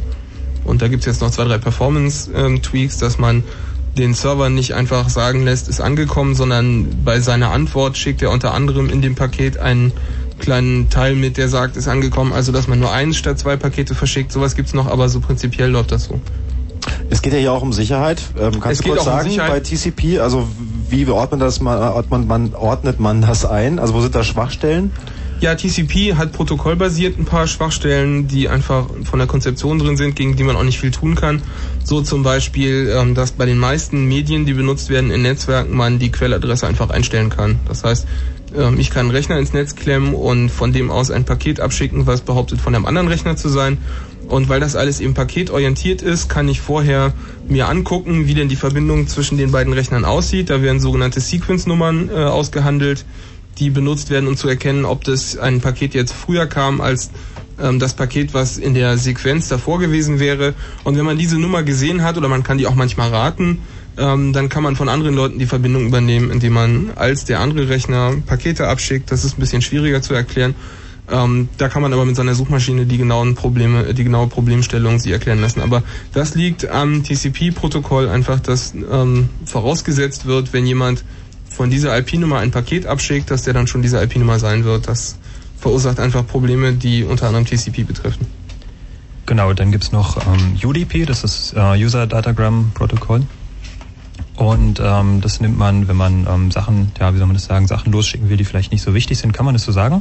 Nö, eigentlich Oder? nicht. Also, Also, die, die vor ähm, es gibt aus keine, Performancegründen benutzt. Kein, ja, aus Performancegründen. Das heißt, es gibt also keine Flusskontrolle, sondern man schickt was los und geht mal einfach davon aus, dass es ankommt, so wie man es abgeschickt hat. Also vor allem hat man das, wenn man mit TCP eine Verbindung aufbaut, dann muss man auf die Antwort von dem Server warten und muss dann nochmal ein Paket hinschicken und dann steht die Verbindung erst. Das kann ein paar Millisekunden dauern oder wenn man eine lange Leitung hat, kann das schon mal länger dauern. Das heißt, besonders für irgendwelche Videokonferenzen oder Telefonie über Internet benutzt man eigentlich kein TCP aus dem Grund, sondern UDP-basiertes. Aber kann man das so vergleichen wie irgendwie telefonieren und einen Brief schreiben? Das heißt also, äh, telefonieren genau. heißt es eine TCP-Verbindung, die ver ist also verbunden ist, heißt, da weiß ich, merke ich auch, dass der andere noch dran ist und irgendwie eine Postkarte oder einen Brief verschicken, die schicke ich halt los und die ist dann irgendwie morgen oder vielleicht auch erst übermorgen da oder auch nicht, wenn der Briefträger sie verschlammt hat oder so. Ja, genau. Prinzipiell so. Also man kann sagen, UDP sieht so aus, dass ich mich auf den Marktplatz stelle. An der anderen Seite steht der, mit dem ich reden will. Und da schreie ich halt los, hallo, und der hört mich halt oder nicht.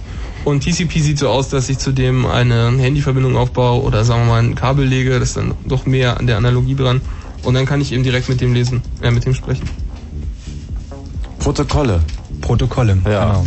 Ja, da haben wir noch das DNS-Protokoll. Domain Name, bla bla bla. Domain Service? Domain ist das richtig? Domain Name Service? Ja, ja, na gut, das sind jetzt Also- die User-Protokolle. Ähm, die sind für Sicherheitsuntersuchungen, ähm, ist das dann eine andere Ebene. Genau, Ebenen halt, das müssen wir erklären, das Schichtenmodell. Das ist immer durch die, das ist einmal eins oder sowas der Netzwerktechnik, das gibt also sogenannte Schichtenmodell, das OSI, heißt das meist OSI, äh, OSI Schichtenmodell. Dann gibt es verschiedene Ebenen. Irgendwie die unterste Ebene ist also das physikalische, das physikalische Medium, das ist also meist das Kupferkabel, sei es jetzt das Ethernet-Kabel oder vielleicht auch die Telefonleitung. Dann kommt da drüber beim Ethernet zum Beispiel das Ethernet-Protokoll. Ähm, dann geht's weiter mit ähm, IP, richtig? TCP? Glaub, Na, ihr kennt IP ist nicht direkt nach dem Schichtenmodell. Also IP ist so zusammengefasst, das ist irgendwie auch strittig dann, welche Schichten jetzt. Also an der Stelle sollte man vielleicht noch das ARP-Protokoll erwähnen. Ja. Das da ja mehr oder weniger dazwischen kommt, das dazu dient, ähm, auf einem Ethernet festzustellen, welcher, welche IP-Adresse, welche Ethernet-Adresse zugeordnet ist. Man kann ähm, ARP auch benutzen, um verschiedene Spielchen zu machen, wenn man auf demselben lokalen Netz ist wie ein anderer Rechner. Man kann seine IP-Adresse übernehmen, man kann Verbindungen, die für ihn sind, redirecten, man kann dafür sorgen, dass er nicht mehr rausgeroutet wird und so weiter und so fort.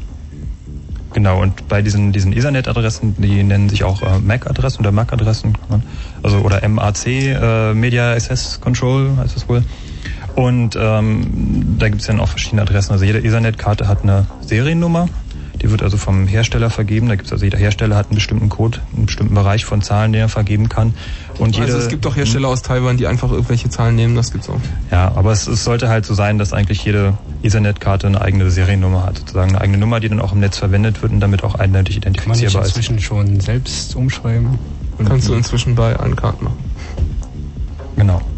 Das ist auch wichtig übrigens. Also das ist nicht nur, um Hackern eine Freude zu machen, sondern das braucht man für High Availability. Also wenn man zwei Aber- Rechner nebeneinander stellt und wenn der Hauptserver ausfällt, soll der andere halt übernehmen, dann braucht man das. Wird nicht bei IPv6 irgendwie die MAC-Adresse dann in die IP-Adresse mit eingebunden? Gibt's Ja, aber so weit sind wir noch nicht. Ja, aber da, okay.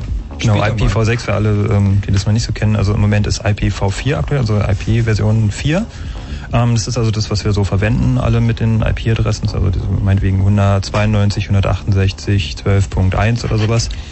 Ähm, das sind also dann die IPv4-Adressen und ähm, vielleicht habt ihr auch schon mal gehört, dass sie in dieser Zeit ein bisschen knapp werden, weil die nämlich irgendwie sehr verschwenderisch vergeben worden sind. Und naja, eigentlich, man muss sie ja auch vergeben, dafür sind sie ja auch da. Aber die werden jetzt einfach knapp, weil es hat eigentlich auch kaum jemand damit gerechnet, dass das Internet so schnell wächst.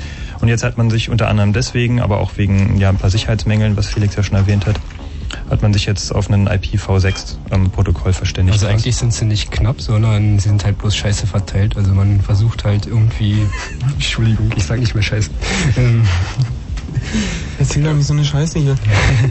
ich habe noch gar nichts gesagt. Jetzt hast Genau, das ist also einfach bedingt durch das Routing, das heißt also, wie, wie Nachrichten verteilt werden im Internet, wie irgendwie Rechner ans Netz an oder an andere Netze angeschlossen werden. Es ist einfach so bedingt, dass ähm, diese IP-Adressen sehr verschwenderisch vergeben werden müssen. Einfach.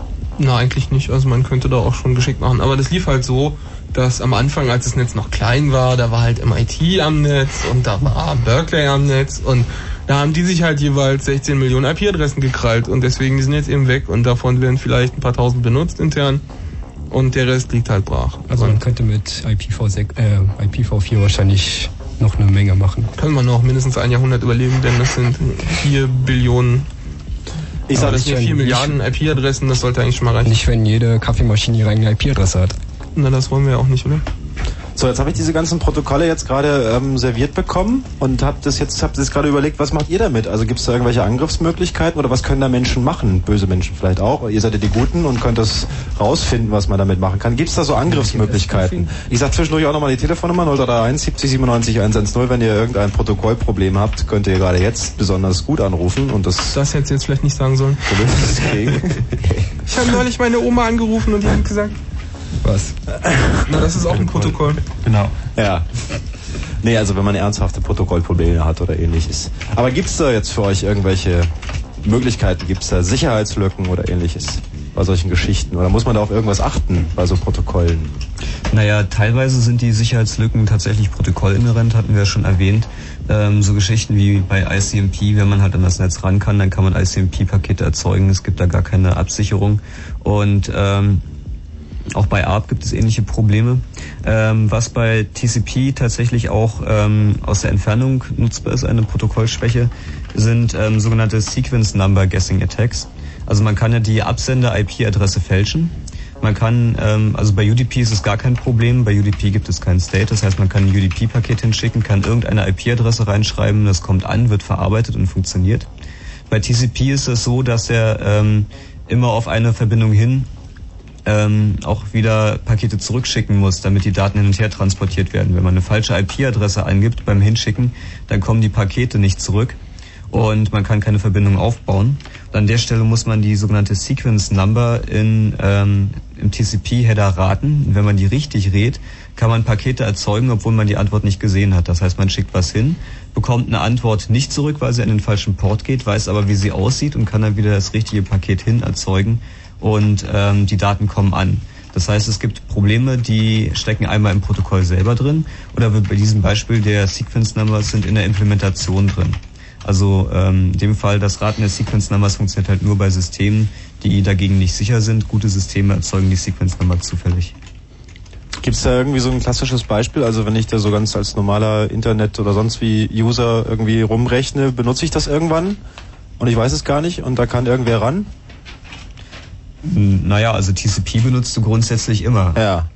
Und ähm, ob diese Schwäche in deinem Rechner drin ist oder nicht, kannst du natürlich erstmal als normaler User nicht feststellen. Mhm. Es sei denn, du verwendest dieselben Tools, die auch ähm, zum Hacken der Rechner verwendet werden. Mhm. Also ein Tool, das das zum Beispiel feststellen kann, ist Nmap, ein Portscanner, der neben der Portscanning-Fähigkeit noch andere Fähigkeiten hat. So kann er zum Beispiel das Betriebssystem ähm, erkennen, das der andere User verwendet und es macht so Sachen wie ähm, die Sequence Number sich angucken, ob man die raten kann oder nicht und ähm, man kann damit auch durch Firewalls durchscannen und so weiter und so fort.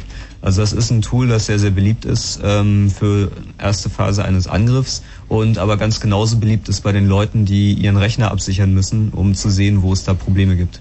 Da habe ich doch jemanden in der Leitung, der euch interessieren dürfte. Jan 17 aus Berlin zum Thema Firewalls. Hallo. Hallo Jan. Ja, Tag, guten Abend.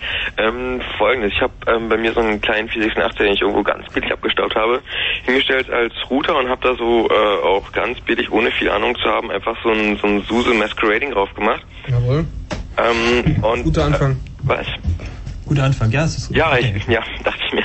Und ähm, habe so ein, weiß nicht, drei, vier Rechnernetzwerk dahinter und Masquerading ist ja praktisch, dass sich die internen IPs dahinter maskeradieren und nach draußen gehen über die eine IP vom Einwahl-Account, stimmt? Richtig.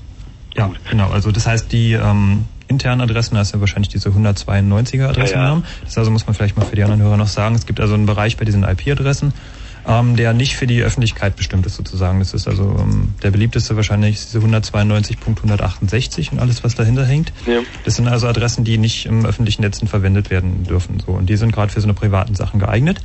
Und ähm, dadurch, dass man die einfach auch nicht erreichen kann, die werden von allen Routern praktisch ignoriert, auch überall im Internet, ähm, ist es nicht möglich, deine Rechner damit von draußen zu erreichen, selbst wenn man das irgendwie wollte. Naja, naja. Also das ja, ja, ja. Genau das, das ist die Frage, wo jetzt das naja, naja. Ähm, ähm, wenn ich jetzt einfach nur ein Routing setzen würde und das, das Masquerading weglassen würde, ähm, Dann kommst du raus, aber die Antwort kommt nicht zurück. Das heißt, für dich sieht das so aus, als wenn das Internet gerade ausgefallen ist. Das heißt, ich, achso, die Pakete kommen raus, die Pakete kommen nicht rein. Na, der, der Rechner, mit dem du zu reden versuchst, weiß nicht, wer dir antworten soll und schmeißt das Paket dann geht irgendwo auf den Weg weg. Ah ja, gut, deswegen ist es mir strange. Wenn ich jetzt eine Firewall drin hätte, dann würde der, also angenommen, also statt auf meinen Server, auf meinen tollen 486, könnte ich ja auch statt Masquerading einfach jetzt eine Firewall drauf mal konfigurieren. Aber das ist nicht unbedingt vergleichbar. Also eine Firewall soll ja in erster Linie auch Sachen von außen abblocken. Das heißt so zum Beispiel auch, um deinen 486er zu schützen. Ich bin hier, wir sollten da vielleicht auch die Begrifflichkeit ein bisschen klarer definieren. Ich bin ja schon im Chat kontrolliert, ähm, kontrolliert worden. Also, eine Firewall ist grundsätzlich mehr als das, was ich vorhin meinte, als ich Firewall sagte, nämlich was ich da meinte, war ein Packetfilter. Ein Packetfilter ist ein Rechner, der zwischen zwei Netzwerken sitzt und nur bestimmte Pakete durchlässt. Und das wird bei normalen Packetfiltern, die so unter anderem auch bei Linux mitgeliefert sind im Kernel, ähm, anhand von den IP-Nummern und dem so gewissen Header-Flags und dem Port entschieden. Ähm, nicht aber an dem Inhalt. Das heißt, ein Firewall oder ein Packetfilter wird erstmal nicht wegfiltern, dass da jemand versucht hat, über HTTP irgendwie, also mit einem Webserver, irgendeinen speziellen ähm, Bug auszunutzen, sondern ein Packetfilter kann nur verhindern, dass jemand FTP-Bugs ausnutzt bei dir, indem FTP halt weggefiltert wird. Filtert die Portadresse einfach. Komm. Genau. Und eine Firewall ist eigentlich mehr als ein Packetfilter. Eine Firewall ist eine Konfiguration und man sagt da gewöhnlich aus zwei Packetfiltern und einem Netz dazwischen. Da gibt's tolle Bücher drüber. Ich weiß nicht, können wir jetzt ein spezielles pluggen? Also es gibt eins von O'Reilly, das ist eigentlich ganz brauchbar. Ähm, ja, wer sich über Firewalls interessiert, da gibt's glaube ich auch eine Fact zu, aber ich würde das O'Reilly-Buch empfehlen. Einfach zum Guthaben gehen, angucken. Mhm. Ähm, kurze andere Verständnisfrage. Ich habe ja, ähm, also nicht alle, sondern ein Rechner, äh, Schande, Schande, Schande, ist ein Windows drauf und ein ICQ und äh, da gehen ja klar auch Sachen hin und zurück, aber ähm, wenn ich jetzt zum Beispiel ähm, auf die auf die IP von meinem von meinem SUSE-Rechner einen FTP mache, sehe ich natürlich den, den FTP-Server von von dem äh, 486er dran. Ähm, Andererseits die anderen Pakete gehen durch auf den anderen Rechner, wo das ICQ läuft. Ähm, wie genau funktioniert das? Ja, naja, dein Masquerading-Server, also dein, dein Router oder wie auch immer, Ja. ähm, der nimmt sozusagen die Pakete von deinem internen Netz an. Ja. Ähm, merkt sich das, äh, von wem die kann, von welchem Rechner, schickt die dann mit einer anderen IP-Adresse weiter. Und wenn es dazu eine Antwort gibt von der Gegenseite, zum Beispiel von dem ICQ-Server oder sowas, dann guckt er nach, aha, wer hat es ursprünglich losgeschickt und der kriegt es dann auch zurück. Das ist Masquerading, was für verantwortlich ist. So funktioniert Masquerading. Aha. Das heißt, ein, ein Bow oder was anderes kommt zum Beispiel nicht durch, weil es ja keine Antwort ist, sondern weil es eine... Richtig, die können einfach diese, diese Rechner gar nicht adressieren, so.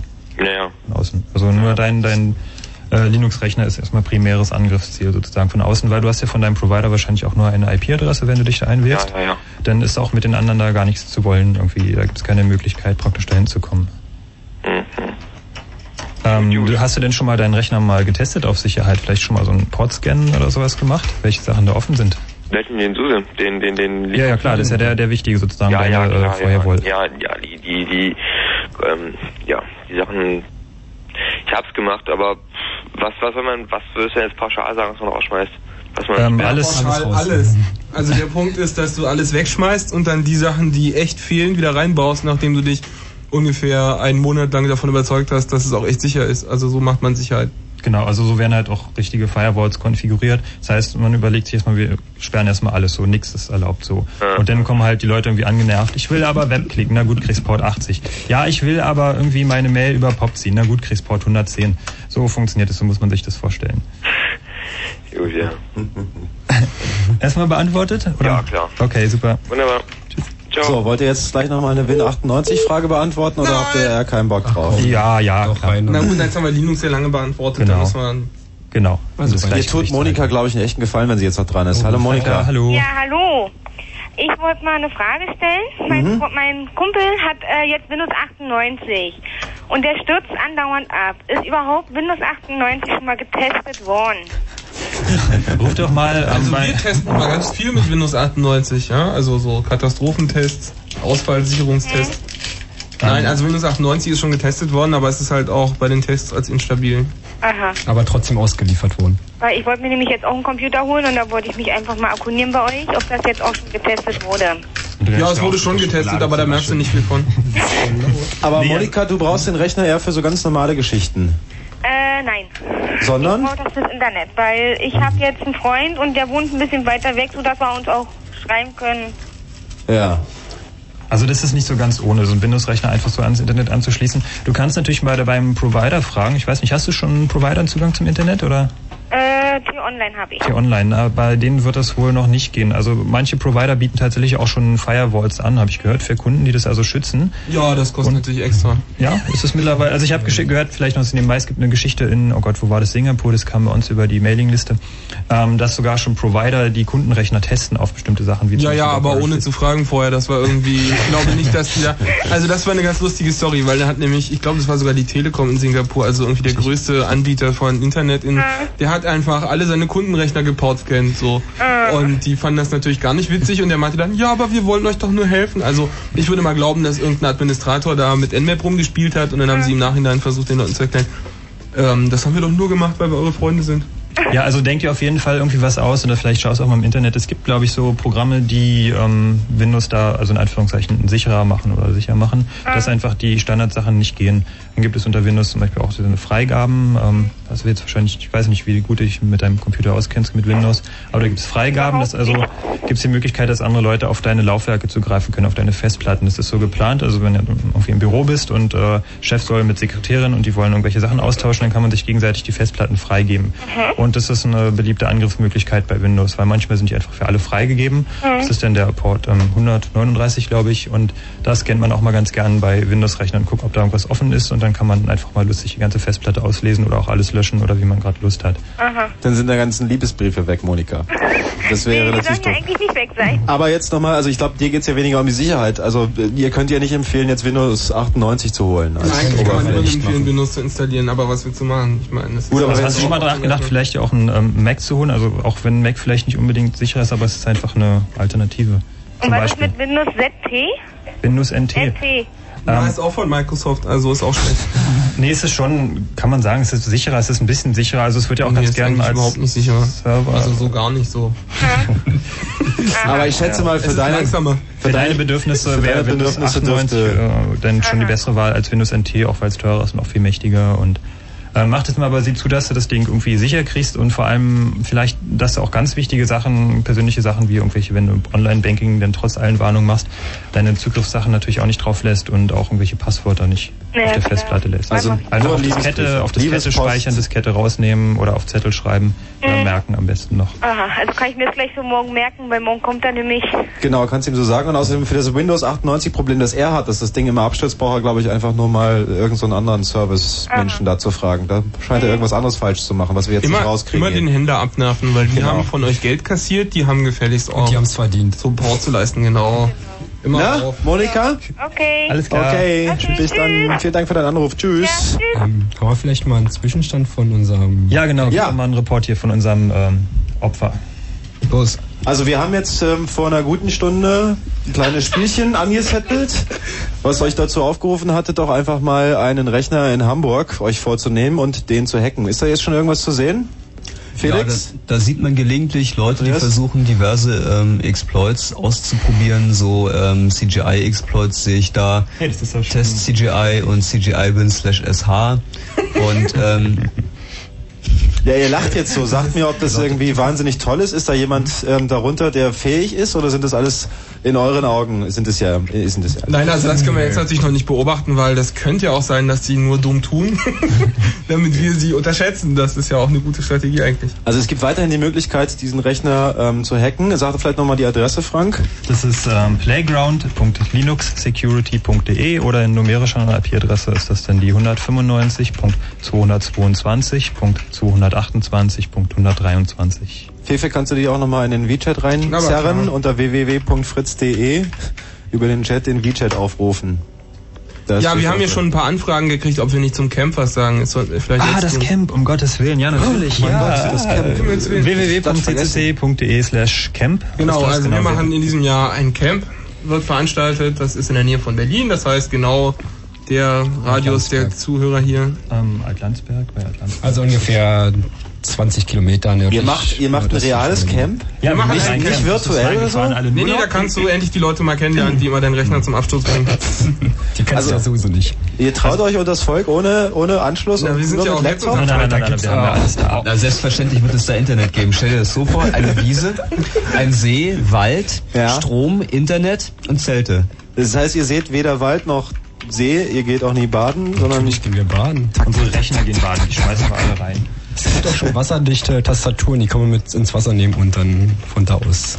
Genau, es gibt ja sonst immer jedes Jahr ähm, zwischen Weihnachten und Neujahr den Chaos Communication Congress. Und ähm, wir haben uns gedacht, ähm, mal im Winter zu treffen ist blöd. Also das machen wir dieses Jahr natürlich auch wieder. Aber wir wollen einfach mal in Urlaub fahren, da ganz entspannt irgendwie campen Das und äh, bestimmt entspannt. ja und ein bisschen hacken, ein bisschen fortbilden, ein bisschen dumm quatschen und einfach mal ein Wochenende genießen. Also Leute, nutzt die Gunst der Stunde und hackt mal draußen an der frischen Luft. Das ist ganz nett.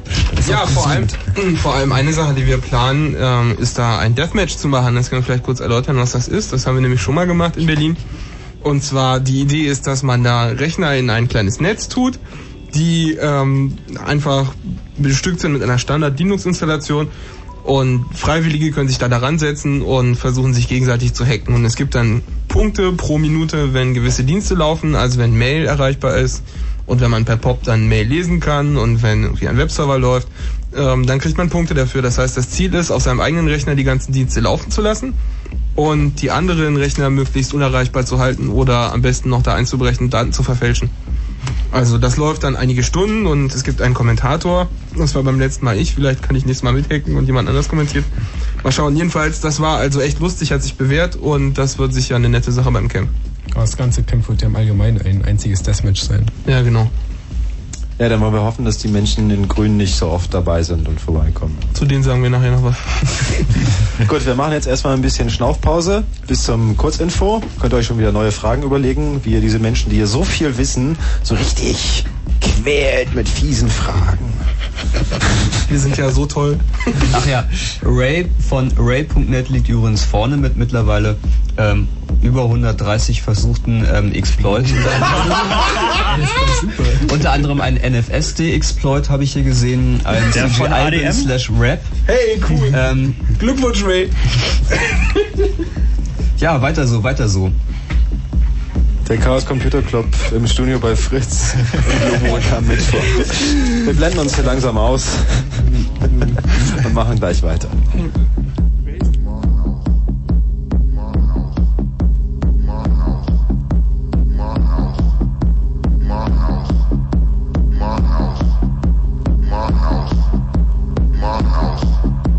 My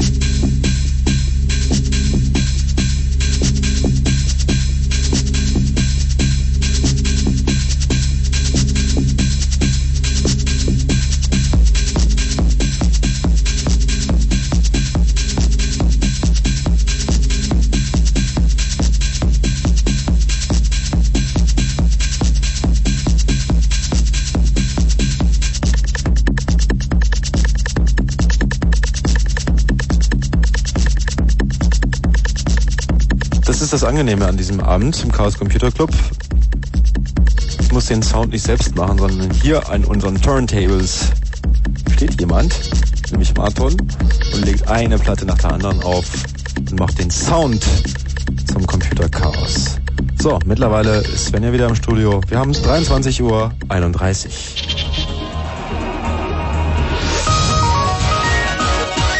Kurzinfo. Europapokal. Manchester United hat am Abend die Champions League 1999 in Barcelona gewonnen. Die britische Fußballmannschaft besiegte den deutschen Meister Bayern München mit 2 zu 1 und in Bayern wurde frustriert gegen die Couchtische getreten. Die beiden Tore für Manchester fielen erst in der Nachspielzeit. Kriegsverbrecher. Jugoslawiens Präsident Milosevic soll nach den US-Informationen noch in dieser Woche vom UNO-Kriegsverbrechertribunal in Den Haag angeklagt werden. Danach sollen ihm voraussichtlich Kriegsverbrechen im Kosovo zur Last gelegt werden. Der Haftbefehl ist bereits unterschrieben, hieß es weiter. Strategie. Die NATO hat ihre Luftangriffe auf Ziele in Jugoslawien und im Kosovo auch heute fortgesetzt. Gleichzeitig ging die Vertreibung der albanischen Bevölkerung durch serbische Einheiten weiter. Absicht. Bundesgesundheitsministerin Fischer hat ihren Gesetzentwurf für die Gesundheitsreform vorgestellt. Kern ist ein festes Ausgabenbudget von 250 Milliarden Mark jährlich. Das Gesetz wird von der Ärzteschaft und der Pharmaindustrie kritisiert. Einschränkungen. Die Ansiedlung weiterer Fabrikverkaufszentren am Stadtrand von Berlin soll in Zukunft nach Möglichkeit verhindert werden. Darauf haben sich heute die Länder Berlin und Brandenburg in der gemeinsamen Landesplanungskonferenz verständigt. Wetter. Nachts gering bewölkt oder klar um 6 Grad, tags meist sonnig, Höchstwerte bis 27 Grad. Verkehr. B115 Cottbus-Fettschau zwischen Cottbus und Kolkwitz, Sperrung der B115 wegen Bauarbeiten bis ungefähr 2 Uhr. Umfahrt die Baustelle über die A15 oder nutzt die L50 über Hähnchen. Svenja Baumgartner mit dem Fritz Info, die Zeit 23.33 Uhr, 3 nach halb 12. Hallo, hallo, sensible Mütter hören jetzt ähm, lieber weg. Jetzt kommt nämlich was super ekliges. Eigenwerbung. Oh, ich könnte gleich brechen. Ähm, ich mache jetzt wieder hier Eigenwerbung und dann habe ich mir überlegt, wie macht man es am besten?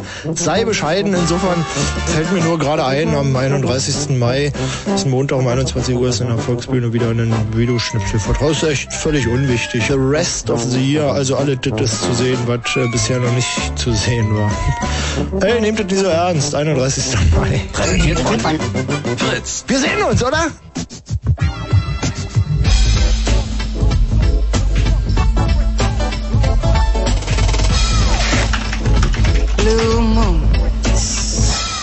Krempel wird hier durch die Gegend geschossen. Kekse auf unsere Konsolen gekleckert. Die eure Konsolen Vier Menschen sind hier, die Bildschirme vor den Augen haben. Es kann sich nur um einen Blue Moon mit dem Chaos Computer Club handeln. Ich bin Mac Warbeck und die vier Herren hier im Studio heißen Andreas, Felix, Jan und Frank. Und der, der an den Turntables heißt Martin. So, wo waren wir stehen geblieben eben? Ähm, wir waren stehen geblieben bei Protokollen und ihren Angriffsmöglichkeiten. Sage ich doch nochmal schnell unsere Angriffsmöglichkeiten durch. Man kann uns angreifen unter 0331 70 97 110, das wäre dann per Telefon. Oder man kann Felix im WeChat unter www.fritz.de slash VChat auch angreifen und ihn ganz böse beschimpfen. Immer rauf, immer rauf. Aber er schimpft dann gnadenlos zurück. Und ihr sollt natürlich auch angreifen den Rechner playground.linuxsecurity.de beziehungsweise 195.222.228.123. Was gibt's eigentlich für den, der den schafft?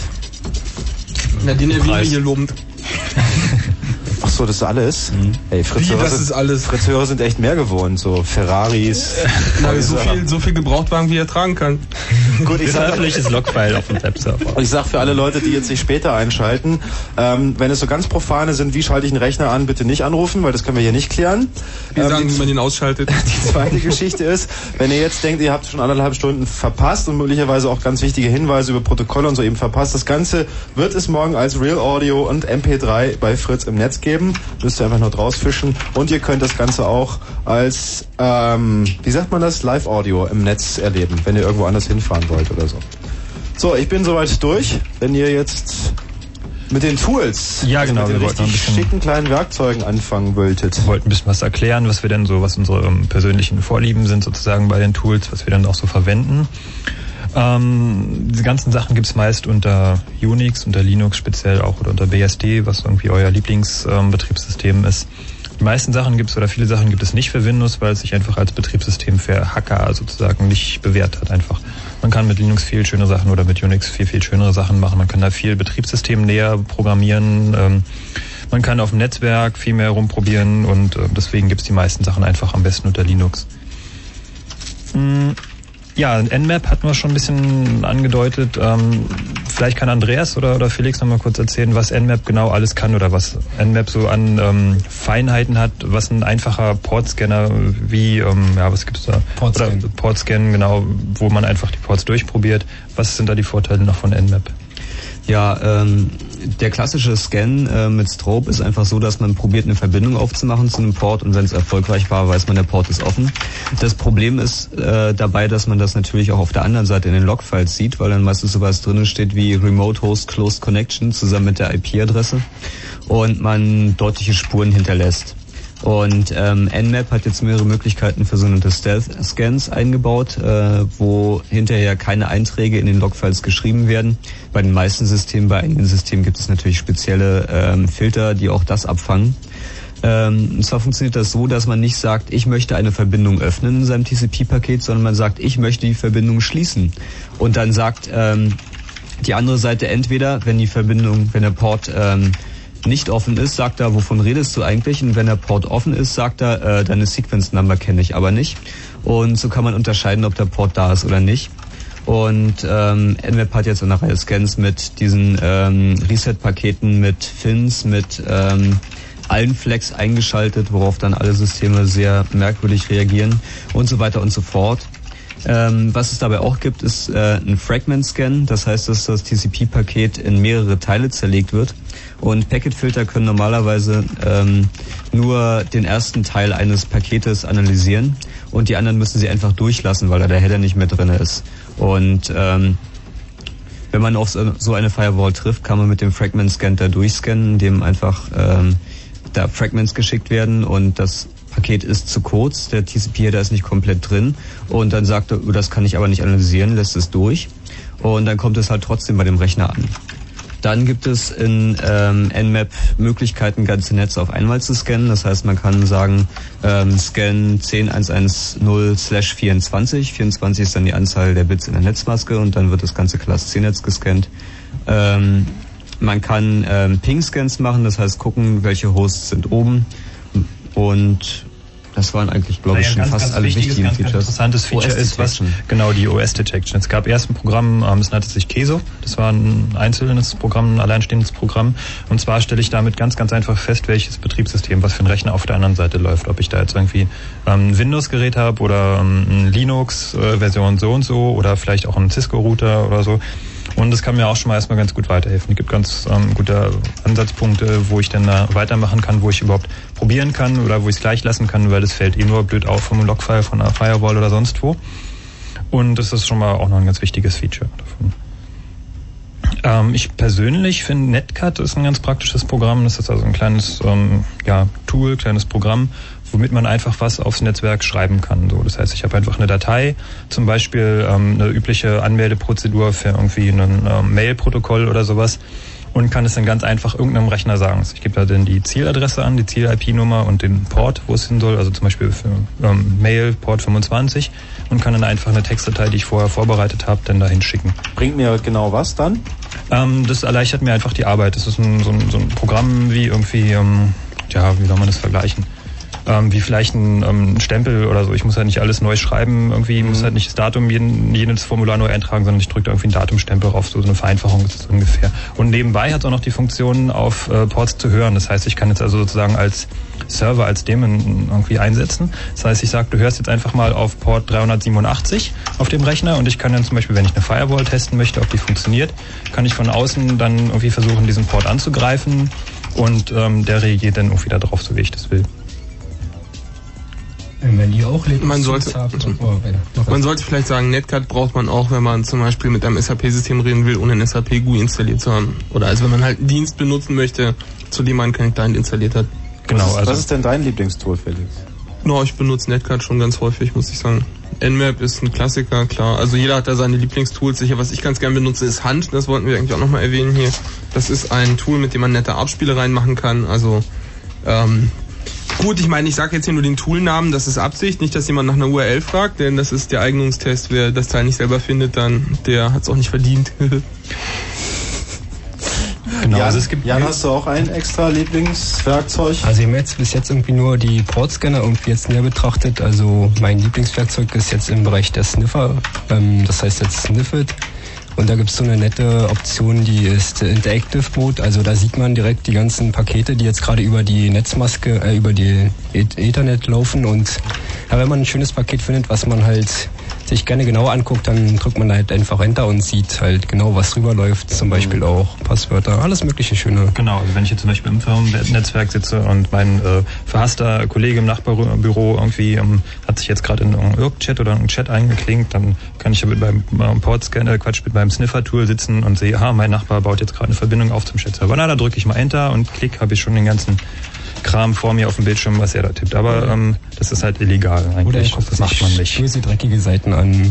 Die, IP, äh, die URL kann man dann auch mitkriegen. Also das heißt, dass ähm, jeder Kriminalbeamte eigentlich auch gerne sowas benutzen könnte, um zum Beispiel, was tun ich... Sie, tun Sie. Äh, Kinderpornografie auf der Spur zu... Auf ja, das Problem ist, dass sowas ja immer nur in einem lokalen Netzwerk geht. Also mhm. sobald man außerhalb des Firmennetzwerks ist, ist es vorbei. Also ähm, im Prinzip ist das natürlich auch genau das, was ähm, ja, für Abhörmaßnahmen im größeren Stil benutzt wird bei Providern. Das funktioniert eigentlich ähnlich, dass man sich einfach auf die Leitung klemmt und guckt, was da so vor sich geht. Machen das dann auch die Master, die da, da am... Also die solche Netze dann beobachten? Benutzen die sowas dann auch, um Leute rauszukicken, die da nicht angenehm sind? Mm, nee, nicht wirklich. Also das ist, man nutzt sowas, um ähm, ja einfach auch Fehler. Also ursprünglich kommen diese Sniffer eigentlich aus dem Bereich ähm, Netzwerkmanagement oder ähm, Netzwerkfehlerbehebung. Das heißt, man guckt, ob da irgendwelche ungültigen Pakete drauf sind. Sowas wird da von dem Programm normalerweise auch angezeigt. Ob irgendwelche fehlerhaften Pakete sind, ob es ähm, also auf dem Ethernet ähm, beruht ja auf Kollisionen. Also dass es da, ähm, wenn so viele Rechner im Netz auf einem Ethernet, auf einem Netzwerkkabel angeschlossen sind, dann kann es halt so viele Kollisionen und dann kracht es ordentlich im Netzwerk und dann kommt da nichts mehr vorwärts. Und sowas kann man damit zum Beispiel auch irgendwie feststellen und auch sehen, wenn jetzt irgendwie ein Rechner irgendwie nur Mist baut oder nur Mist empfängt oder irgendwie immer nur halbe Webseiten empfängt, mhm. dann kann man sowas auch damit feststellen. Also ganz praktisch eigentlich. Habt ihr gerade ein Ohr für ein paar Fragen hier von ein paar Hörern? Na klar. Horst ist dran. Hallo. Aus Karo. Horst? Ja, hallo. Hallo. Leg ruhig los. Gut. Und zwar eine Nachfrage. Und zwar bin ich bei T-Online und habe eine Webseite äh, bei Tripod. Weiß nicht, ob ihr es kennt. Ja. Und jetzt wollte ich wissen, ob irgendjemand anderes an meine Website bei Tripod zurückgreifen kann und die auch verändern kann. Natürlich. Kann er.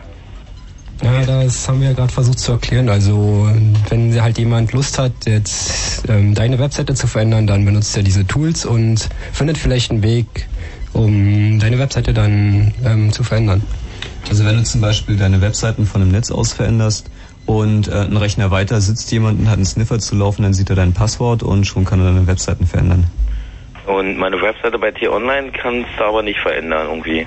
Doch, natürlich. Kannst das, auch. Naja, also überhaupt das, nicht. Das beruht ja alles auf, auf Passwort. Ne? Du musst ja sehen, also wenn du da dich bei, bei T-Online einwählst, dann wird ein Passwort übers Netz geschickt. Ja. So, und solange du dich ähm, von zu Hause mit deinem Modem bei T-Online einwählst, ist es ja ein rela also relativ geschütztes System. Das heißt, es geht nicht einmal durch die ganze Welt, mhm. sondern also Internet funktioniert einfach so, dass irgendwo in der Welt irgendwelche Rechner verteilt sind und wenn man sich mal so ein Traceroute anguckt, das ist so ein Programm, äh, womit man Internetverbindungen praktisch zurückverfolgen kann, also wie die funktionieren. Dann sieht man, dass ich vielleicht ähm, meinen Rechner oder einen Rechner in einer Firma, die auch in Berlin sitzt zum Beispiel, anpinge und dann sehe ich erstmal, dass das Paket irgendwie nach vielleicht nach Frankreich, von da aus nach Amerika rüber, dann kommt es zurück nach England und dann zurück nach Berlin.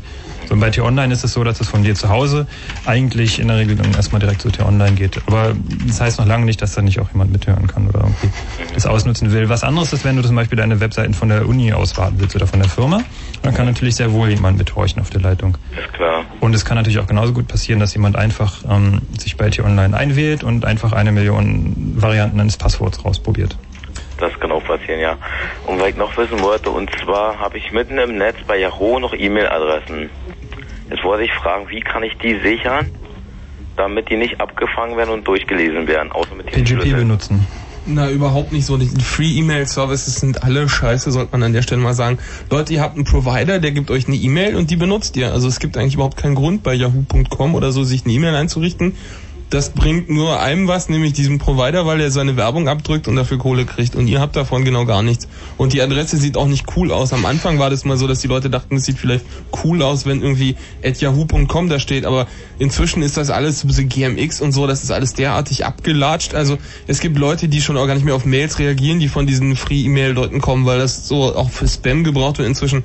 Also geht da weg, das kann man nicht sicher machen. Es gibt einen Anbieter, gerade ist announced worden, der versucht SSL, ähm, also das heißt Web verschlüsselt Zugriff anzubieten. Das wäre dann schon ein bisschen besser, Mhm. weil man die Passwörter nicht mitsniffen könnte, wenn die das richtig machen. Aber das weiß man ja auch nicht und das basiert Ja. auf irgendeinem Java-Applet. Also Finger weg von diesen Free-E-Mail-Diensten. Also soll ich meine Internet, also E-Mail-Adresse von T-Online weiter benutzen. Ja, und auf jeden Fall solltest du natürlich deine E-Mails auch verschlüsseln. Das verhindert zumindest, dass jemand anders, ähm, selbst wenn er dein, dein Passwort kennt, dann kann er die E-Mails abrufen und dann kann sie im schlimmsten Fall auch löschen, aber er kann sie einfach nicht lesen. Ja, bloß wenn sie verschlüsselt sind, haben sie heutzutage auch irgendwie schon rausgekriegt, wie sie denn lesen können. Nee, also wenn du PGP benutzt, also PGP heißt Pretty Good Privacy, dann kannst du sehr sicher sein, dass deine E-Mails nicht gelesen werden von anderen. Gut. Wenn du das richtig benutzt. Wenn du die International-Version benutzt. Ja, ja, also das gibt da noch irgendwie mit den Exportbestimmungen aus Amerika, aber das ist mittlerweile hier kein Problem. Also Hm. Horst, deine Fragen beantwortet? Ja, klar. Okay. Ich Eine Sache, eine Sache sollten wir vielleicht noch pluggen. Also wir werden auch ganz häufig gefragt, wie denn das jetzt ist mit der Sicherheit von Online-Banking und so. Und eine Sache, die jeder auf jeden Fall bei sich tun sollte, der Netscape benutzt, und Netscape solltet ihr benutzen und nicht den Internet Explorer.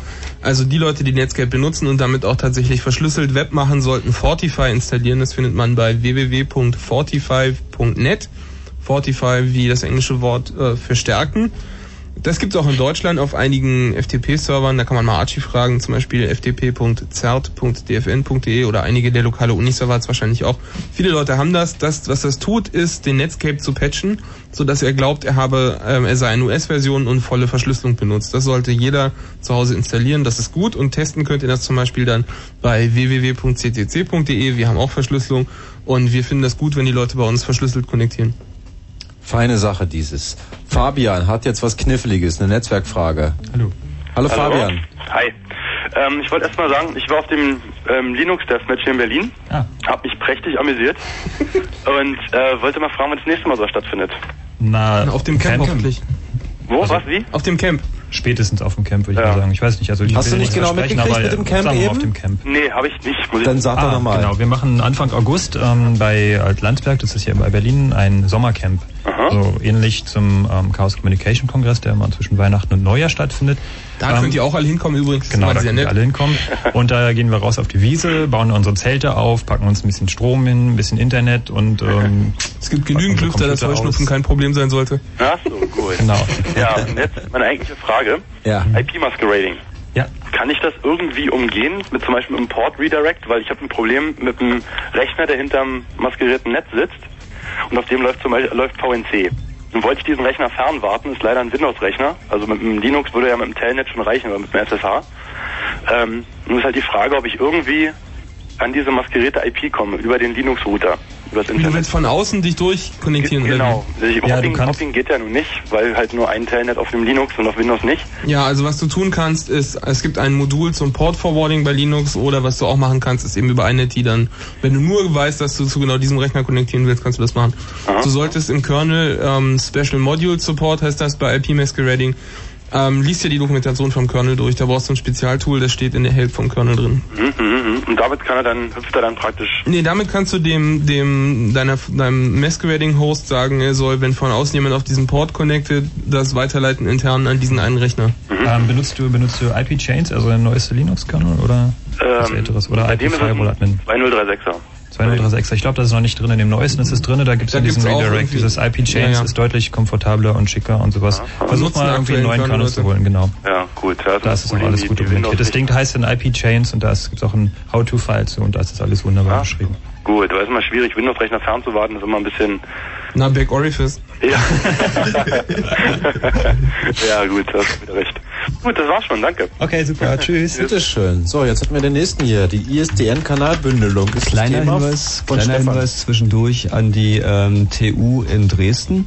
Ähm, da sitzt jemand, der HTTP nicht richtig spricht. Es heißt groß HTTP slash 1.0. Ihr sollt euch nicht immer über die Laien so lustig machen. Na, wir haben gesagt, das ist ein Hacker-Contest. Ja, ich weiß. Nee, aber das ist doch eigentlich schon mal richtig Ich gut. finde das Also nett, ich wir meine, amüsieren uns hier alle köstlich, das ist doch gut. Also gerade mit diesen HTTP-Geschichten, da gibt's ja auch, also da kommen wir vielleicht noch ein bisschen später zu, wie man ähm, hackt, ohne entdeckt zu werden, möglichst irgendwie. Und da ist mit diesem HTTP-Sprechen, da gibt's dann so Geschichten über Proxys rüber, ähm, was manchmal ganz sinnvoll ist. Und ähm, da kann man dann auch nochmal lernen, wie man HTTP buchstabiert. Aber es ist immer schön, wenn er euch kaputt lacht. Da weiß ich immer sofort, da ist wieder jemand dabei, der könnte ich sein. Hier ist ein anderer Stefan dran, aus Berlin. Hallo. Ja. Bist du noch dran? Ja, hallo? So, dann Moin, moin. hast du ein Problem, einen Kommentar oder eine Frage? Ähm, ein Problem in Verbindung mit einer Frage. Gut. los. Und zwar, ich habe mir jetzt ISDN angeschafft, hatte vorher immer so schicke Elsa-Modems und irgendwann reichte mir die 56k nicht mehr aus. Und dann machte der gemeine Gilb also diese tolle Fernsehwerbung von wegen Highspeed mit TISDN. Ja, Ja, weiter, weiter. Ungefähr so habe ich dann auch reagiert. Ich kriegte dann also dieses ganze wunderbare Paket, steckte die Siemens iSurf-Karte dezentral beschafft in meinen Rechner. Wie dezentral boah, beschafft? Ja, aus dem Siemens-Werksverkauf. Jetzt dachte ich, boah, Ja. das ist ja Weißt du eigentlich, für was Siemens die Abkürzung ist? Ähm. So ist es meistens eigentlich nicht sinnvoll. Das ist ja geil. Auf jeden Fall dachte ich, toll, da machen wir jetzt einfach mal ein bisschen Kanalbündelung.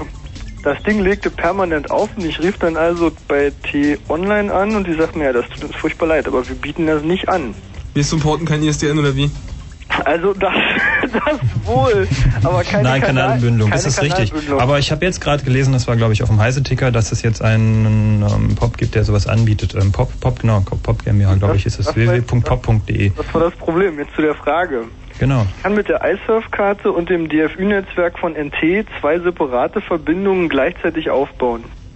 Aber dann kriege ich natürlich auch durch diese dämliche variable IP-Adressenvergabe zwei verschiedene IP-Adressen. Genau. Und er greift ja immer nur auf die erste Verbindung zu, also auf die IP-Adresse von der erst gemachten Verbindung. Deswegen willst du auch nicht NT benutzen für Netzwerking. Sondern Linux zum Beispiel. Ja, aber gibt's wo auch immer, von mir aus auch unter Linux ein Tool, Da gibt's IP-Chains, das kann das auch, glaube ich, das Ja, es gibt das auch Kanalbündelung ist ein extra Protokoll. Also man macht nicht nur zwei Verbindungen auf, sondern es ist schon, da gehört noch mehr dazu, um Kanalbündelung zu aktivieren. Und da gibt es sicher auch für Windows Tools, aber da können wir dir jetzt echt nicht weiterhelfen. Aber ich kann also nicht aus zwei IP-Adressen irgendwie eine machen, die das dann wieder auf die zwei zerhackt. Nee, na das Problem ist, ähm, das Problem ist einfach folgendes. Wenn du, du möchtest ja auch eine Verbindung dann aufteilen normalerweise, wenn du irgendwie FTP machst und möchtest jetzt Netscape neue Version saugen, dann soll das ja auch verteilt auf beiden Kanälen kommen. Und die haben aber verschiedene IP-Nummern, da kannst du also überhaupt nichts tun.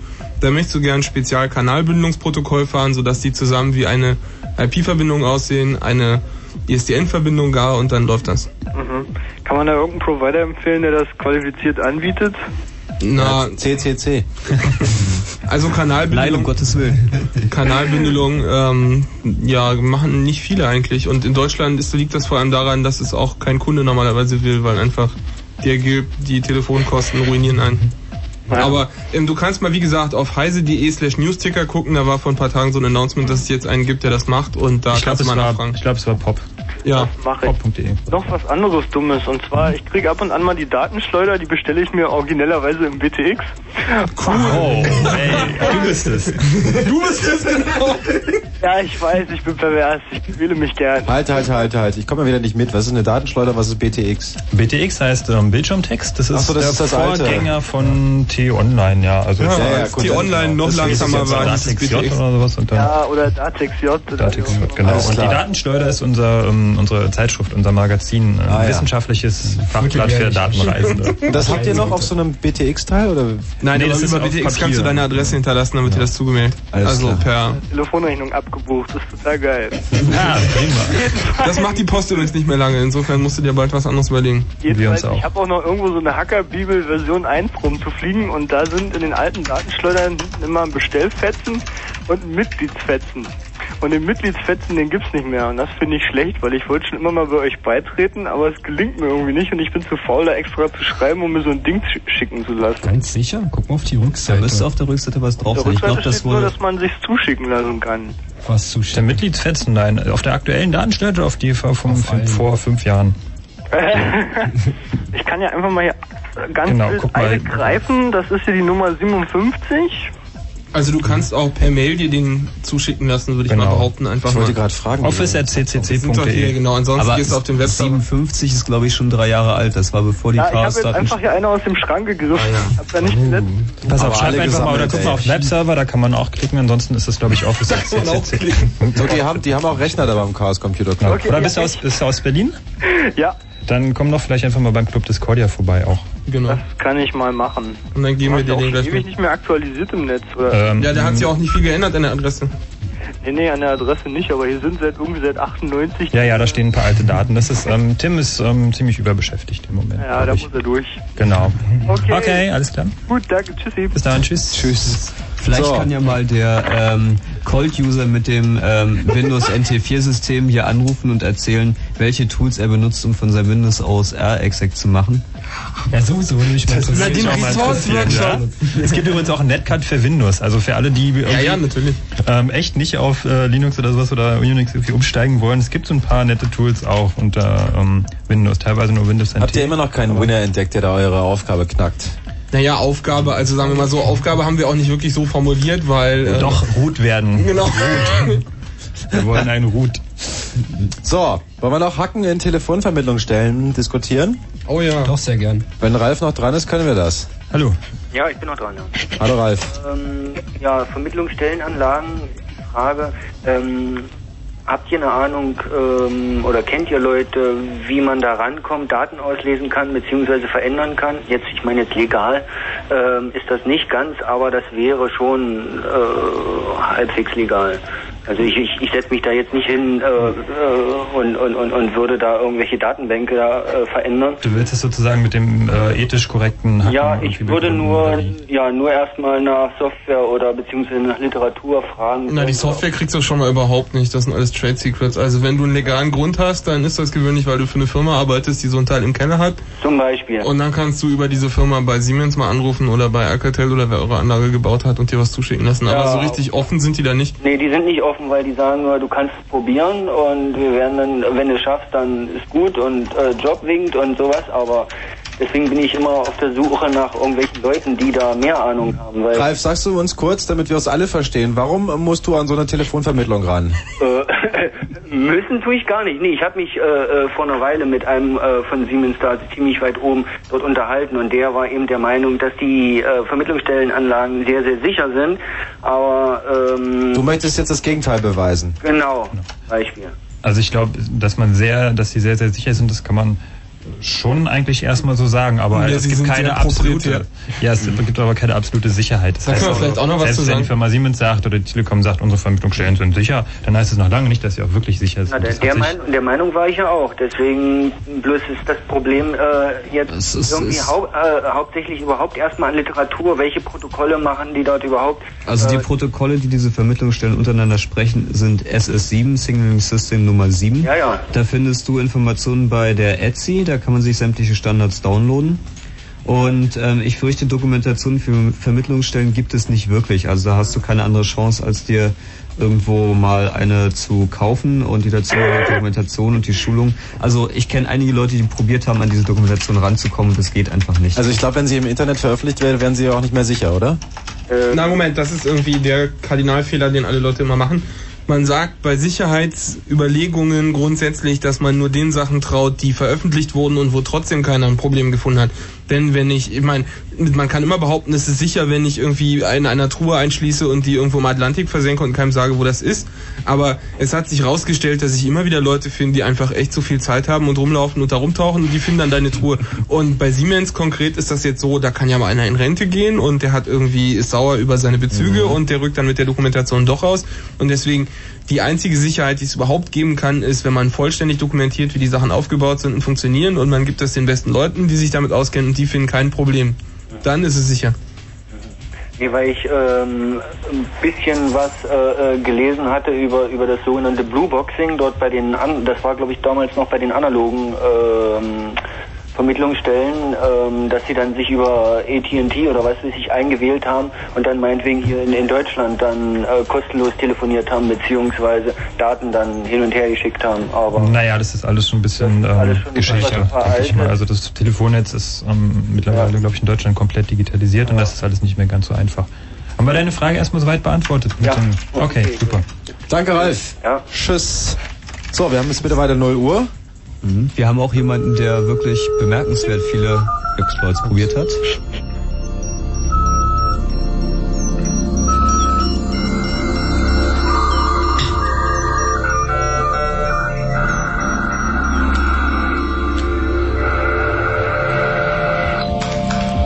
Was gibt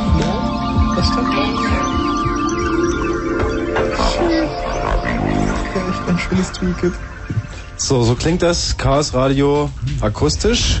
Wir haben noch ein Stückchen Zeit und wechseln jetzt so langsam von den ähm, Sachen, die man so braucht, zu den kleinen Geschichten, was man erlebt im Leben, wenn man diese ganzen Werkzeuge einsetzt. Ihr könnt natürlich weiterhin anrufen, hier im Blue Moon bei Fritz, mit dem Chaos Computer Club, mit Andreas, Felix, Jan und Frank. Unter 0331 70 97 110. Ich sag's gleich. Die Jungs werden immer so ein bisschen unwirsch, wenn man so ganz banale Fragen stellt, wie, also wie richte ich jetzt, was ist ich, meine Internetseite ein oder was ist äh, HTML oder wie schreibt man HTTP oder sowas. Also denkt euch lieber ganz schwierige Fragen aus, wo sie so richtig kotzen müssen. Ihr könnt das Ganze auch verfolgen als Live-Audio im Netz unter www.fritz.de und dann durchklicken. Dort zu finden auch der VJet, wo Felix von den CCC-Leuten auch fleißig zurückschreibt. Tut als wenn er schnell tippen könnte. Ja, das zu dem. Ja, ich wollte immer noch meine Und warte, lass Glückwünsche... mich noch eins kurz sagen, weil das ist relativ wichtig immer, weil das wissen nicht viele Leute. Ähm, wenn man jetzt die letzten zwei Stunden verpasst hat, man kann sie morgen als Real Audio oder MP3 auch bei Fritz im Netz wieder abrufen. So, ich bin jetzt fertig. Alles klar. Aber dann sagt mir doch jetzt noch mal, was macht ihr mit den Tools und was erlebt man da so, auf was stößt man da so? Die Admin-Stories wollten wir noch erzählen. Genau. Erstmal ist noch kurz unser, äh, zu unserem Hacksport, einmal der Sportberichterstatter. bitte. Ja, Sportberichterstattung, das ist doch live, Mann. Wir müssen hier berichten, wenn Tore fallen. Dann Also, sage ich noch mal kurz vorweg, es wurde so eine, sozusagen eine Hacksport-Aufgabe gestellt, nämlich einen Rechner in Hamburg zu hacken. Mhm. Und wie viele Leute hast du das verfolgen können? Haben sich da jetzt schon dran versucht? Ja, also durchaus einige, äh, vielleicht eine Handvoll, die tatsächlich nennenswerte Energie entwickelt haben. Zum Beispiel haben wir jetzt hier jemanden von NetSurf, der tatsächlich Exploits auf so ziemlich allem, was ich, was wir da laufen haben, ähm, probiert hat. Wir haben da FTP, wir haben da auf HTTP ein Exploit sogar auf X, haben wir einen Buffer Overflow äh, Attempt gesehen. Es gibt jetzt auch jemanden, der mittlerweile eine ETC Passwd ähm, gefunden hat und ähm, ein Passwort namens CCC ist cool rausgefunden hat. Nein, das ist nicht das richtige Passwort. Also ich nehme an, das waren alles Fallen, die er eingebaut hat. Nein, nein, nein, das würden wir doch nie tun. Vielleicht mal ganz kurz, ist gerade der Begriff Buffer Overflow gekommen. Ähm, es ist also so ein, ähm, glaube ich, der ähm, Hauptfeind des äh, Systembetreibers oder sowas oder der Hauptfeind des Betriebssystems. Ähm, so ein Buffer Overflow. Das heißt, da funktionieren einige der oder die meisten der Exploits drauf. Das heißt, ich verbinde mich irgendwie zu einem Rechner, meinetwegen über den Port FTP und schickt dem dann irgendwie was ganz Unklares. Also ich sage da nicht irgendwie, jetzt gibt's mir ein Verzeichnis oder äh, lade mir jetzt File XYZ down, sondern ähm, ich sage irgendwie so. Und dann ähm, kann es der FTP-Rechner vielleicht irgendwie, kriegt er das zum falschen Hals und sagt, Hü? und ähm, hey, du bist jetzt gut, mach was du willst. Kann man das so im Groben erklären oder noch was hinzuzufügen? Naja, die schönsten Beispiele sind immer E-Mail, weil ähm, das ist einfach deswegen so schön, weil eine bestimmte Firma aus Redmond so Werbung damit gemacht hat vor mehreren Jahren, dass sie jetzt ein tolles E-Mail-System auf den Markt bringen würden namens Exchange, was sie einfach mit allem getestet haben, was im Netz unterwegs ist.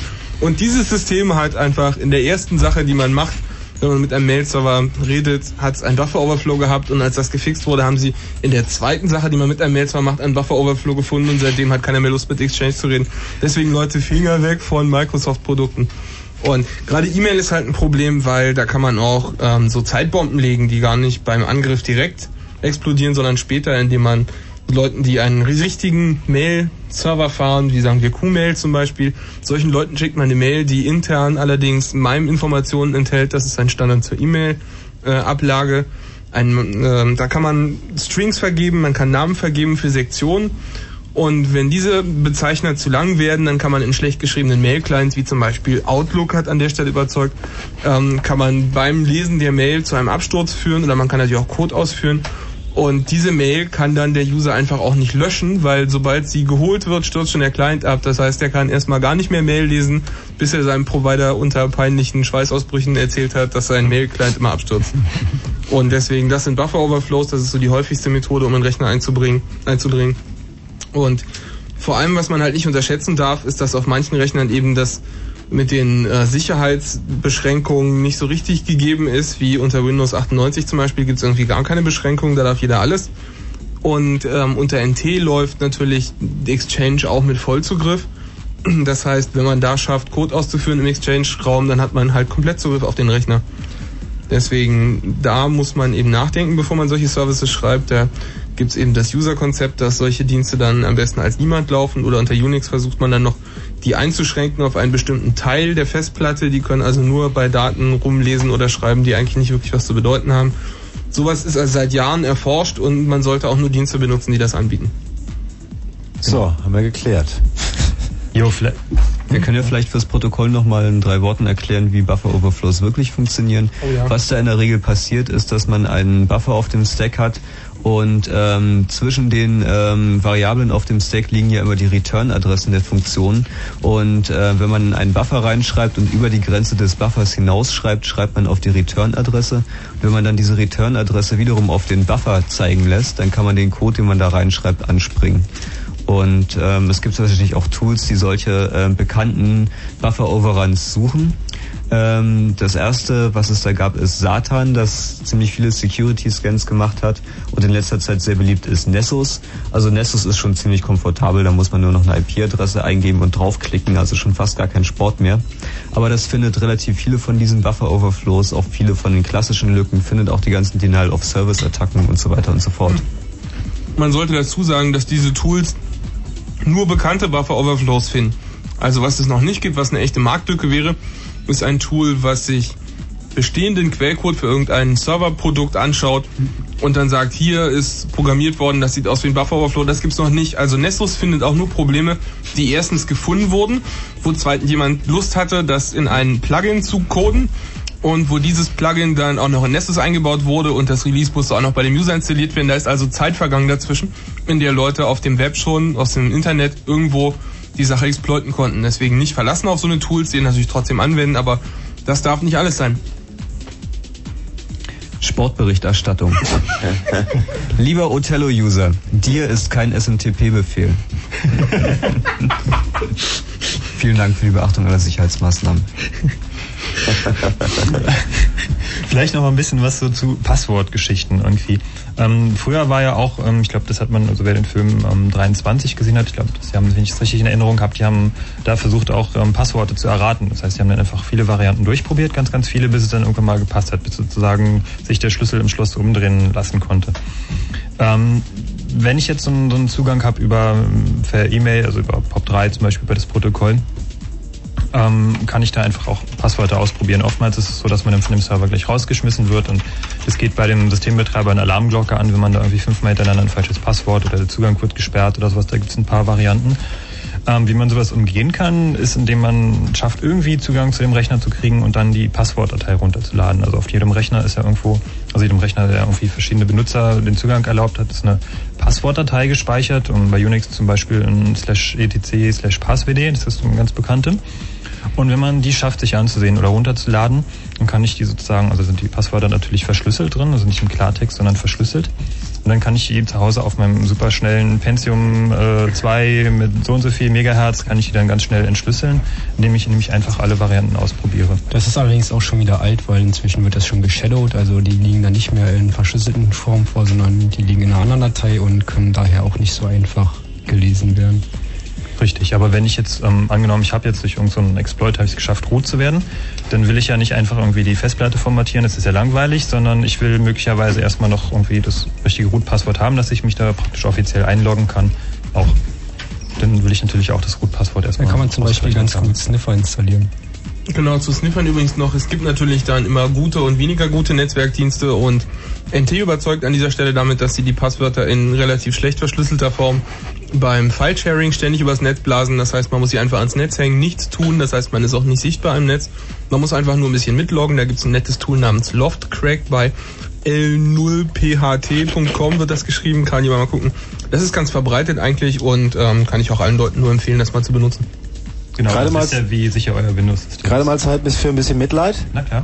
Oh ja. Dex ist dran aus Berlin. Hallo? Und kriegt Windows nicht installiert? Nee, Dex Homepage wurde mal gehackt. Hey. Hallo Dex. Ja, hallo? Ich Hast du nicht. zufällig die Webseite von www.bundeswehr.de oder von verfassungsschutz.de? Pass auf, ich war auf eurem Kongress gewesen. Oh, schwerer Fehler in der Beziehung. Richtig. Und da habe ich meine Homepage, meine tolle Homepage bei IAC Flirt, einfach mal so geupdatet. Das heißt, du weißt jetzt genau, wie äh, Netzwerk Passwort-Sniffing funktioniert, genau. Äh, jetzt weiß ich ja natürlich. Damals war ich so blöd gewesen und habe die da einfach mal so schnell geupdatet. Sag mal, bei welchem Kongress war das? Bitte? Bei welchem Kongress war das? Der letzte. Ja, in Berlin, da hing ein großes Schild, habe ich da selbst hingehängt, da stand drauf, hier wird Sniffing vorgeführt. Damit meinten wir genau, dass man das, was du getan hast, nicht tun soll. Aber was genau ist jetzt deiner Homepage passiert? Ja, da sind Smileys gekommen, Texte wurden umgeändert und das Passwort konnte ich natürlich jetzt auch wegschmeißen. Also da hat derjenige gleich mal mein Passwort umgeändert. Die Smileys sind doch aber schön auf Hat jemand. Fernwartung gemacht, ja? Ja, natürlich. Aber äh, Update ist nicht mehr, ne? Tja, du hast denn vielleicht, genau, wo wir jetzt gerade bei dem Kongress sind, ähm, ja, achso, hattest du jetzt eigentlich eine Frage oder noch ein... Wolltest du einfach nur verärgert den CCC hier anklagen? Nicht anklagen ne, von meinem Kommentar. Nein, ist ja nur wirklich nicht unsere Schuld. Also, Also ich meine, wir waren's das nicht. Wir schwören, wir waren es nicht. Also sie selbst waren nicht, waren es nicht, aber vielleicht waren es andere. Also da waren ungefähr 500 bis 600, 700 Leute und Einer- von denen, einer von denen war's war's. Genau, wir haben unter anderem haben wir so Durchsagen beim Kongress gehabt wie der, der Mann mit der IP-Nummer so und so kann sich seinen GMX-Account abholen oder der Hotmail-Account so und so sollte schnell sein Passwort ändern. Also das ist durchaus mehreren Leuten passiert auf dem Kongress. Das war Also Dex, du hast auf jeden Fall jetzt ausgelernt, ne? Also in der Beziehung hast du da eine richtige Lehre bekommen. Auf jeden Fall. Mach das nie wieder bei irgendeinem Kongress, wo CCC irgendwo steht. Eigentlich am besten überhaupt nicht. Ähm, Ja, also versucht irgendwie sichere Verbindungen zu benutzen. Nee, ich wollte einfach nur eure Bandbreite ausnutzen. Ihr habt da ja wirklich, äh, wie, wie viel war das da gewesen? 2 Mbit. großartige 2 Megabit, die einfach ständig dauerbreit waren, weil die Leute alle. Wir haben ja gedacht, dass die Leute von innen so viel klicken würden und dass das unsere Bandbreite töten würde. Aber es hat sich herausgestellt, dass viele Leute von außen unseren FTP-Server leer gelutscht haben, der da stand. Und dass das in Wirklichkeit die Bandbreite getötet hat. Und daraus haben wir gelernt. Und beim Camp wird der FTP-Server von außen nur ähm, ausgesuchten Fernwartern zur Verfügung stehen. Da wird dann mehr Bandbreite zum Klicken sein. Ja, es war auch einfach geil gewesen. Also konntest du 8 Mega-Downloads gleichzeitig laufen lassen und dann noch ein FTP Ach, du warst der Juni. Alles klar. Ich hab auf meiner Platte drauf gehabt. Also insofern. Ja, vor Ja, Platten werden jetzt auch zum Glück billiger und ähm, Da wird's genau, wird's wieder einen großen FTP-Server mit einem großen Incoming geben für alle Leute, die sich immer noch überlegen, ob sie da kommen sollen oder nicht. Frage beantwortet oder? Ja, na klar. Alles Okay, klar. alles klar. Mach's gut. Matthias hat eine Frage. Stellen Sie selbst, Matthias. Ich weiß eh nicht, was es ist. Nur Proxy Cache. Und zwar für einen normalen Heimanwender, wenn man jetzt öfters E-Mails abholen will. Was für ein Cache? Proxy. Cache. Ja. Das haben doch die Internetrechner. Hat aber mit E-Mail erstmal nichts zu tun. Naja, Nee, doch, wenn man doch, doch schon unter Umständen. Aber erzähl erst mal weiter, ja. so ein Proxy Cache will ich mir zu Hause einrichten. Habe im Internet bisher noch nichts weiter gefunden dazu. Dann kann ich dir, weiß jemand, es gibt so ein Programm, das nennt sich Webwasher. Kann der eigentlich auch cachen? Weißt du es? Nee, Ihr seid der kann nicht cachen, aber? Webwasher. Ähm, also wir empfehlen die Benutzung eines Linux-Rechners, da kannst du Squid drauf tun, das kostet dich genau gar nichts. Es gibt aber auch für Windows mittlerweile freie ähm, Proxys sozusagen. Du weißt, was du mit einem Proxy machst? Na, ich will ja die Seiten nicht ständig runterladen müssen, sondern bloß die Ja, die musst du immer noch runterladen, aber wenn du zweimal die gleiche Seite siehst, dann musst du halt nur einmal sehen. Genau. Ja, einmal laden. So, und wo finde ich so einen Proxy Cache? Gib deine Lieblingssuchmaschine Geschafft, es hat jemand geschafft. Sie wissen es nicht. Nee, wir überlegen bloß, was wir jetzt sagen, außer installierte Linux, weil da ist einer dabei. Also wenn wir dir jetzt sagen, wie man das mit Windows macht, dann könnte das jemand so interpretieren, dass wir der Meinung sind, man sollte Windows für sowas benutzen. Deswegen können wir dir jetzt schon aus ethischen Gründen nicht weiterhelfen. Also es, es gibt, aber ihr sagt, es gibt möglicherweise für Windows gibt es sowas. Man Ja, muss es auch schon geben, Ja, das das mal in eine irgendwo. Suchmaschine ein, irgendwie Proxy plus Windows 95 oder sowas. Hast du das schon gemacht, Matthias? Das müsste ich dann mal versuchen. So die Suchmaschinen, die die gängigen Hotboard, Likes und so Also hier können wir mal aus dem? Chat hier vorlesen, ihr behauptet einer, es gibt bei www.winproxy.com sowas. Aber das habt ihr nicht von uns gehört, weil wir supporten kein Windows. Aber das klingt ja schon mal gut, die IP. Äh, Wir supporten kein Windows. Ey, alle Welt hat es, aber ihr supportet es nicht. Ja, na deswegen supporten wir es ja auch nicht, damit wir nur eine kleine, kleine Zahl an Usern. Also Matthias, wenn wir im Laufe der Sendung hier noch weiteres rauskriegen, wo diese Dinger für, für Windows rumstecken, dann sagen wir es. Ja, klar. Bleib einfach dran, ansonsten ähm, bring deine Suchmaschine auf Touren. So, mach ich mal. Also Okay. drei Stichwörter dürften genügen. Ja. Okay, Mach's gut. bye bye, ciao. So, eine habe ich noch oder wollt ihr noch ein bisschen was erzählen? Nee, äh, Führer? wie besser. Dann machen wir doch noch mal was zu Musikcomputern. Markus aus Berlin hat angerufen, die 0331 70 97 110. Hallo. Hi, schönen guten Abend. Ist ganz lustig zu hören, da sind anscheinend wirklich nur Freaks. Das ist ungefähr genauso. Nein, nein, pass auf, ich bin der Einzige, der nicht Freak ist. Ich habe keine Ahnung. Das stimmt überhaupt nicht. Ich bin Ja. auch kein Freak. Wir sind überhaupt keine Freaks, wir können gar nicht mit der Maus umgehen. Siehst du, wir sind ganz schlecht. Äh, ja, ich habe jetzt gar nicht versucht, meine Internetverbindung herzustellen. Ich lasse da lieber die Finger von heute. Das ist mir dann doch etwas... Du meinst, wir würden dich hacken? Na, wer weiß. ähm, also da reicht einfach mein Kenntnisstand nicht aus. Äh, ich habe eine Frage und zwar zum Bereich ähm, Windows. Das wird euch sicherlich wieder mal Oh ja. nicht gefallen, aber das Problem ist einfach, dass es äh, kein vernünftiges, akzeptables Programm gibt, was MIDI-Sequencing und Hardware-Recording unter Linux oder Unix macht und schon gar keine Treiber für spezielle Multi-IO-Hardware. Das ist ein, eins der größten Probleme. Und Das ist ein allgemeines Linksproblem. Also es gibt schon Software, die das kann. Es gibt auch äh, Multitrack-Recorder inzwischen und das gibt schon. Nur beim Treiber hast du natürlich verloren. Da musst du halt deinem, deinem ähm, Hardware-Provider die Ohren voll heulen. Ich habe das gerade mit Matrox gemacht übrigens, weil die bringen ja demnächst eine neue Grafikkarte auf den Markt und da sollten sie dann auch mal die 3D-Funktion erläutern. Das ist immer ein Problem mit Unix, weil die Leute einfach nicht einsehen, dass es ihnen was bringt, wenn sie das veröffentlichen. Und die Leute erklären dann so ganz halblaut so, ja, also, aber wir werden es dann schon und ähm, aber wenn wir das jetzt erklären, dann wird bestimmt der Treiber schlecht, weil das machen ja Hobbyisten. Also die Leute haben einfach Vorstellungen, die ähm, erstaunlich sind und die auch nur aus der Welt kommen, wenn ihr alle bei euren Hardware-Providern anruft und sagt, dass die sollen es mal offen, offenlegen. Also wir wollen gar nicht, dass die einen Linux-Treiber machen. Die Leute haben zum Beispiel bei Creative immer rumgeheult, sie hätten gern Linux-Treiber und was dann passiert ist, dass Creative einen Binary-Only-Treiber für ihre Soundblaster live gemacht hat und das hilft ähm, den Linux-Leuten so ein bisschen, aber FreeBSD Leuten überhaupt nicht. Also was wir eigentlich wollen, ist, dass die ihre Dokumentation raustun und zwar alle und zwar immer und zwar bevor das Teil auf dem Markt ist, damit der Treiber fertig ist. Also das konkrete Problem besteht eigentlich jetzt darin, dass hier mehrere Rechner stehen und ähm, wie kriegt man äh, ja ein vernünftiges Netzwerk hin? Also ich sag mal, die Dateien, die da verschickt werden, sind Wave-Dateien. Die sind halt dementsprechend einfach riesig groß.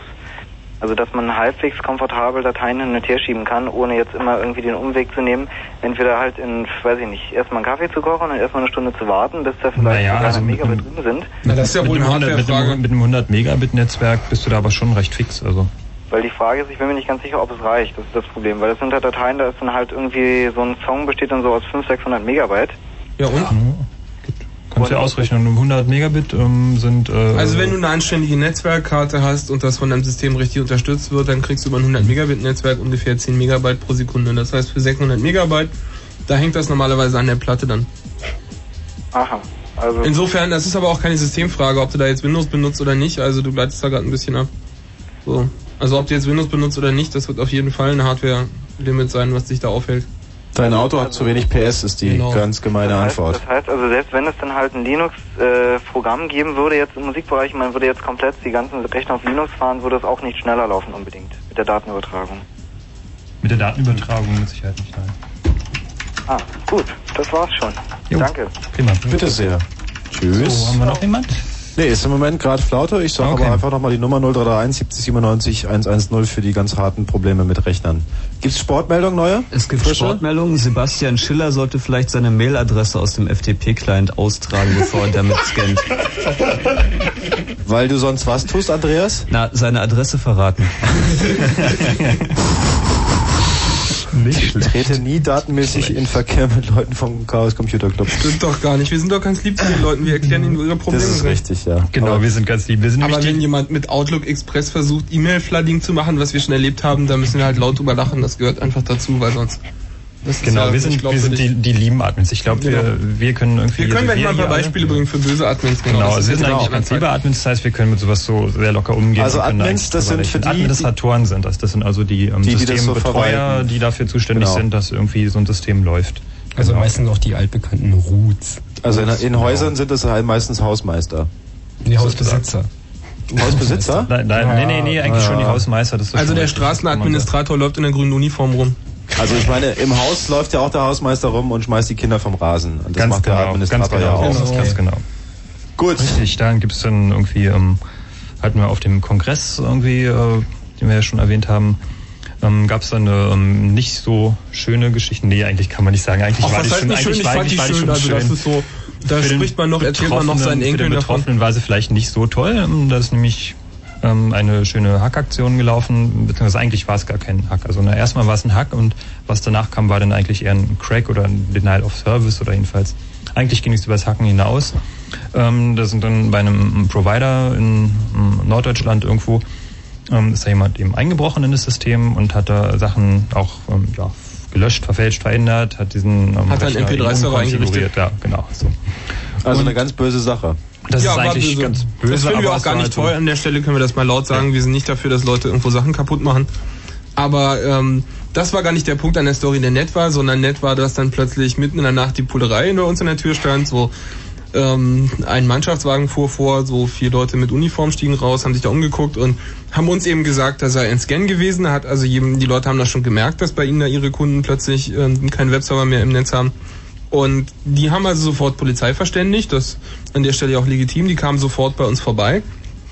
Und ja, wir haben ein Problem gehabt, weil wir konnten ja nun schwer sagen, wer jetzt welche IP-Nummer gehört, das haben wir nicht aufgeschrieben pro Rechner. Also es gab dann, was dann passiert ist, die sind halt durch die Hallen gelaufen und haben so eine Stelle gefunden, da standen so ein paar Rechner und dann stand da ein bisschen Platz und dann standen da wieder ein paar Rechner und da hingen noch so ein paar Kabel in der Luft. Also war im Grunde... Und ein halb aufgegessenes chinesisches Essen. Ja, genau. Das dann war also für die Polizei die Anhaltspunkte herauszufinden, wer der. Ja, es gibt mir auch eine ganz schöne Täterbeschreibung, irgendwie männlich, 1,80 Meter groß, mittellanges blondes Haar. Genau, ja, Okay, ich also war's. so trifft ungefähr auf alle in diesem Raum zu. Haben Sie die China-Pfanne mitgenommen zur NS-Analyse? Nein, aber ähm, das finden wir nicht gut, wenn Leute irgendwo einbrechen, Sachen kaputt machen. In diesem Fall. Ähm, Also es hätte sozusagen gereicht, wenn er so, ähm, hallo, irgendwie, ihr habt da irgendwie ein Problem. Ja. Genau. Ich meine, das mit dem Hallo, ihr habt da ein Problem, das kann man auch ganz subtil machen. Das ist bei gewissen Zeitungen mal passiert. Da standen dann halt so winzige, so ein bisschen sinnverändernde äh, Korrekturen im Text vorgenommen worden. Sowas kommt mal vor, das merkt man dann nicht direkt. Ähm, aber die Zeitungen merken das dann schon irgendwann. In dem Fall ist eine direkte E-Mail an den Administrator eigentlich angesagter und das ist, was wir empfehlen an der Stelle. Genau, damit kann man sich auch irgendwie unnötig Ärger vom Hals schaffen, dann, Genau. indem man das einfach macht und sagt so, ähm, hallo, ich war irgendwie bei euch drinne, weil das und das und ähm, korrigiert das doch mal, patcht das, fixt das oder wie auch Ja immer. gut, aber auch Genoss, das kann irgendwie auch Probleme erst also aufwerfen. Wenn die Leute jetzt ähm, Natürlich, denn sagen, die dass sie- Identität ist ja, irgendwie bekannt und das ist natürlich ein Risiko, mit dem man dann leben muss. Oder man Vielleicht benutzt anonyme einen E-Mails. anonymen Remailer oder sowas. Ja, irgendwie. gibt's sowas? Also wie die öffentliche Telefonzelle als E-Mail? Also die öffentliche Telefonzelle ist absolut nicht anonym. Ach stimmt, die kann man ja auch abhören. Ja, nicht nur abhören, sondern auch Das naja, ist auch- alles Mögliche. Nee, Ist also auch wenn man mit einer also Telefonkarte daraus- irgendwie Genau. telefoniert, dann ist das nicht mehr wirklich anonym. Aber die Polizei braucht auch doch, glaube ich, eine Nummer. 30 Sekunden oder so, um Nein, das ist Quatsch. Die wissen, bevor es Das ist immer schön, in Filmen macht sich das gut, weil dann kann man so einen Countdown zeigen und so, und jetzt leg ich auf, ha, sie haben mich noch nicht. Aber in der Wirklichkeit ist das, also heutzutage ist das Telefon jetzt digitalisiert, da gibt es irgendwie keine Delays. Genau. Ähm, ja, ein, ein recht schönes Beispiel eigentlich oder so, wie das eigentlich im Ideal verlaufen sollte. Ähm, das hat der ähm, Administrator von www.bundeswehr.de demonstriert. Ähm, wir haben von dem letztens eine E-Mail gekriegt. Er hatte da so komische Einträge in seinem Logfile irgendwie gehabt, die irgendwie auf so einen Portscan hindeuten und ähm, Absenderadresse, Absender-IP-Adresse wäre eben unser Server gewesen. Und ähm, wir würden uns doch wahrscheinlich nicht wirklich so doof anstellen. So. Und da hatten wir dann halt eben mal die Gelegenheit, der Sache nachzugehen, haben festgestellt, nee, das war also tatsächlich niemand von uns, wäre auch ziemlich dumm gewesen, macht einfach keiner. Und es muss also irgendwie anders gekommen sein. Wir haben dann, glaube ich, irgendwie eine Theorie äh, entwickeln können, wie das passiert ist, wie da jemand unseren Server benutzt hat. Es ist aber auch nicht wirklich tragisch. Ich weiß gar nicht, was wir dem irgendwie geantwortet haben, aber das war jedenfalls also eine Variante für eine sehr, sehr korrekte Variante, mit sowas umzugehen. Habt ihr denn daraufhin noch mal ein bisschen mehr gesucht auf dem Bundeswehrserver, ob da wirklich ein paar... Wir haben uns den nicht weiter angeguckt. Ach so. Ich dachte, Das ihr ist hättet übrigens dann... auch, da gibt es ein Gesetz dagegen. Also empfehlen wir auch nicht anderen Leuten, sich jetzt den Bundeswehrserver näher anzusehen als mit Netscape. Ja, gut. Das ist, das ist auch in Ordnung so. Ähm, Jan oder Andreas noch irgendwelche Administratoren-Geschichten? Wir können auch die Hörer fragen, vielleicht haben die... Genau, ja, also wenn irgendein Hörer jetzt zuhört und der hat einen coolen Administrator, der ihm irgendwie mal aufs Dach gestiegen ist, weil ein Portscan. Oder wenn irgendjemand in der Uni seine Aufgaben nur löst, weil die Professoren ihre Home Directories nicht so richtig sicher haben. Die können anrufen unter 0331 70 97 110. Wir haben aber jede Menge Hörer da mit ähm, diversen Geschichten. Was hättet ihr denn ganz gerne? ISDN, Cisco Router? Cisco Router. Ja. Cisco Router. Ey, Michael aus Berlin, hallo. Hi. Ähm, ja, ich habe keine tolle Geschichte dazu. Erstmal, ähm, weil ich schon ein bisschen länger hier warte, aber ist ja nicht so schlimm. Ähm, ich wollte fragen, wie kann man denn testen, ob der Cisco-Router ob man da reinkommt, weil wie man in Linux und Windows und so weiter reinkommt, das verstehe ich alles. Dazu finde ich auch im Internet eine ganze Menge. Oder auf den Datenschutz-CD, aber wie ich an Cisco-Router rankomme, habe ich nichts gefunden. Ähm, ja, zwei Sachen dazu. Erstmal Datenschutz-CDs sind scheiße. ähm, zu Cisco, ja, da gibt's Dokumentation von denen. Es gibt auch eine FAQ dazu, die kannst du dir mal holen. Ansonsten, Cisco legt eigentlich Wert darauf, dass man da einen Consultant fragt, der einen ungefähr 80.000 Dollar teuren Kurs belegt hat. Da gibt's ein Kursprogramm bei Cisco. Das heißt, die sind nicht so daran interessiert, dass ähm, jeder irgendwie von sich behauptet, Ciscos warten zu können. Du kannst bei Ciscos aber genau das gleiche machen wie bei anderen Rechnern, nämlich einen Port-Scan. Mhm. Und wenn es dein eigener Cisco ist, ist das auch in Ordnung. Dann stellst du fest, ob Telnet-Zugang erlaubt ist und SNMP. Das sind so die beiden kritischen Dienste bei Ciscos. Das solltest du beides nur ähm, für innen oder erlauben oder am besten ganz ausschalten. Und ansonsten, wenn du mit deinem Cisco Port ähm, Packet Filtering machst, dann kannst du das auch mit einem Portscanner feststellen, ob das funktioniert oder nicht. Also auch mit den ganz normalen. Immer von außen, genau. Cisco ist ja auch ein Netzwerkgerät und deswegen, das ist einer der Vorteile, warum wir alle Internetprotokoll benutzen, damit man dann mit den gleichen Tools alle Rechner scannen kann, egal welches System, was für eine Hardware. Aber das Problem ist ja zum Beispiel, dass ich da nicht so ein Logfile kriege wie unter Linux.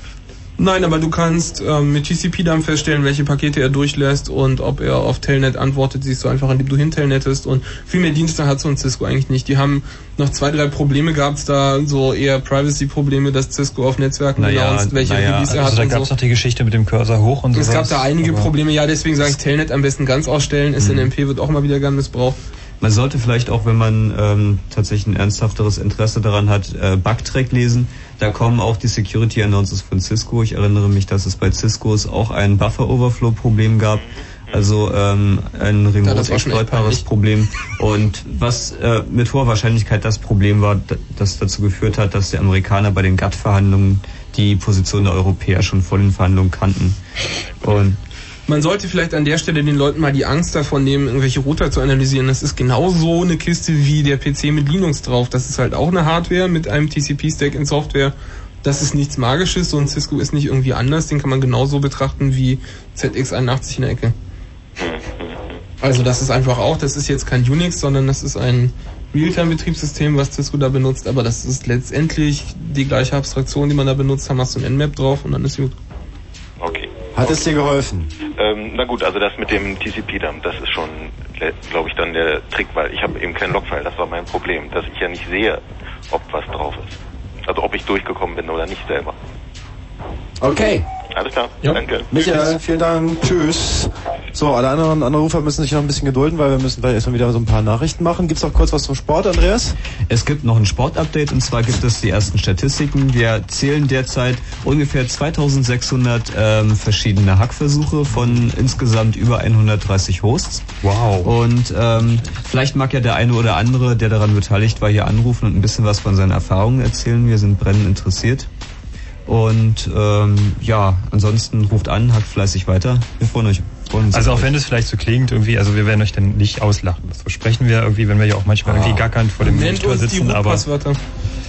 ähm, keine Angst, traut euch, ruft an. Gut, das hebt euch dann vielleicht für die nächsten drei Minuten auf, das Anrufen, vielleicht noch ein bisschen probieren. Dann Heben wir uns für die letzte halbe Stunde auf. So, jetzt machen wir ein bisschen Musik und melden uns dann wieder zum Fritz Kurzinfo.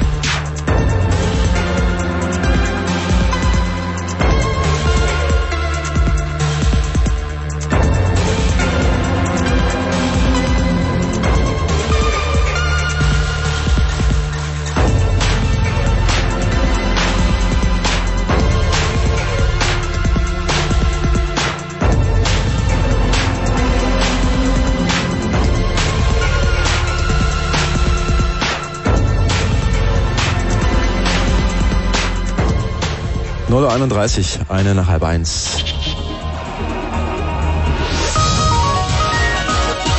Kurzinfo. Kriegsverbrecher. Das UNO-Tribunal in Den Haag hat bestätigt, dass Anklage gegen den jugoslawischen Präsidenten Milosevic erhoben wurde. Er soll voraussichtlich wegen Kriegsverbrechen im Kosovo zur Rechenschaft gezogen werden. Die Anklage verschließt Milosevic einen Ausweg aus der Krise über Verhandlungen. Anordnung. Wegen des Kosovo-Konflikts werden rund 120.000 Angehörige der US-Luftwaffe zwangsverpflichtet. Sie können weder in den Ruhestand gehen noch den Wehrdienst auf andere Weise verlassen. Eine solche Maßnahme wurde erstmals seit dem Golfkrieg getroffen. Absicht. Bundesgesundheitsministerin Fischer hat ihren Gesetzentwurf für die Gesundheitsreform vorgestellt. Kern ist ein festes Ausgabenbudget von 250 Milliarden Mark jährlich. Das Gesetz wird von der Ärzteschaft und der Pharmaindustrie kritisiert. Einschränkungen. Die Ansiedlung weiterer Fabrikverkaufszentren am Stadtrand von Berlin soll in Zukunft nach Möglichkeit verhindert werden. Darauf haben sich die Länder Berlin und Brandenburg in der gemeinsamen Landesplanungskonferenz verständigt. Sport. Manchester United hat am Abend die Champions League 1999 in Barcelona gewonnen. Die britische Fußballmannschaft besiegte den deutschen Meister Bayern München mit 2 zu 1. Die beiden Tore für Manchester fielen erst in der Nachspielzeit. Wetter. Nachts gering bewölkt oder klar um 6 Grad, tags meist sonnig, Höchstwerte bis 27 Grad. Verkehr. Uns liegen zurzeit keine aktuellen Verkehrsmeldungen vor, fahrt trotzdem weiter schön vorsichtig. Feine Sache. Svenja Baumgärtner mit dem Fritz Kurzinfo. Vielen Dank. Damals, vor 20 Jahren, ganz in deiner Nähe, begannen irgendwie Die 80er. irgendwo Ach, was war das für eine Hosen und Zeit? Lederschlüpse, Atari und AIDS, Denver und Dallas, Samantha und Sabrina. Da sollte eigentlich mal einer ein Buch drüber schreiben, oder? Ja. Fertig. Fritz präsentiert das fertige Buch über die 80er. Irgendwie, irgendwo, irgendwann. Die 80er. Das allererste Fritz-Buch. Ab jetzt überall, wo es fertige Bücher gibt. Von Fritz. Ja.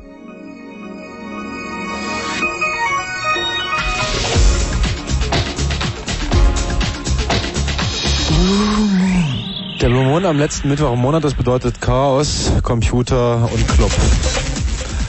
Die drei sind hier vom Chaos Computer Club. Es geht auch um Rechner. Die drei heißen Andreas, Frank, Jan und Felix. Felix ist der, der hauptsächlich im VJet oder www.fritz.de slash vchat arbeitet und dort als Fefe auch relativ viele Fragen beantwortet. Und jetzt schmerzlich vermisst wird gerade eben. Ich habe es nämlich nachvollzogen. Wo ist dieser Fefe hin? Hat da gerade jemand reingeschrieben im Chat. Ihr könnt diese ganze Sendung auch als ähm, Live-Audio im Netz verfolgen. Wir haben vorhin jemand dran gehabt aus Klausthal-Zellerfeld, der hat gesagt, scheiß Qualität, aber immerhin besser als gar nichts. Wenn man in Klausthal-Zellerfeld wohnt, weiß ich, da ist Fritz schon mal ganz nett, wenn man das zumindest als Live-Audio kriegt.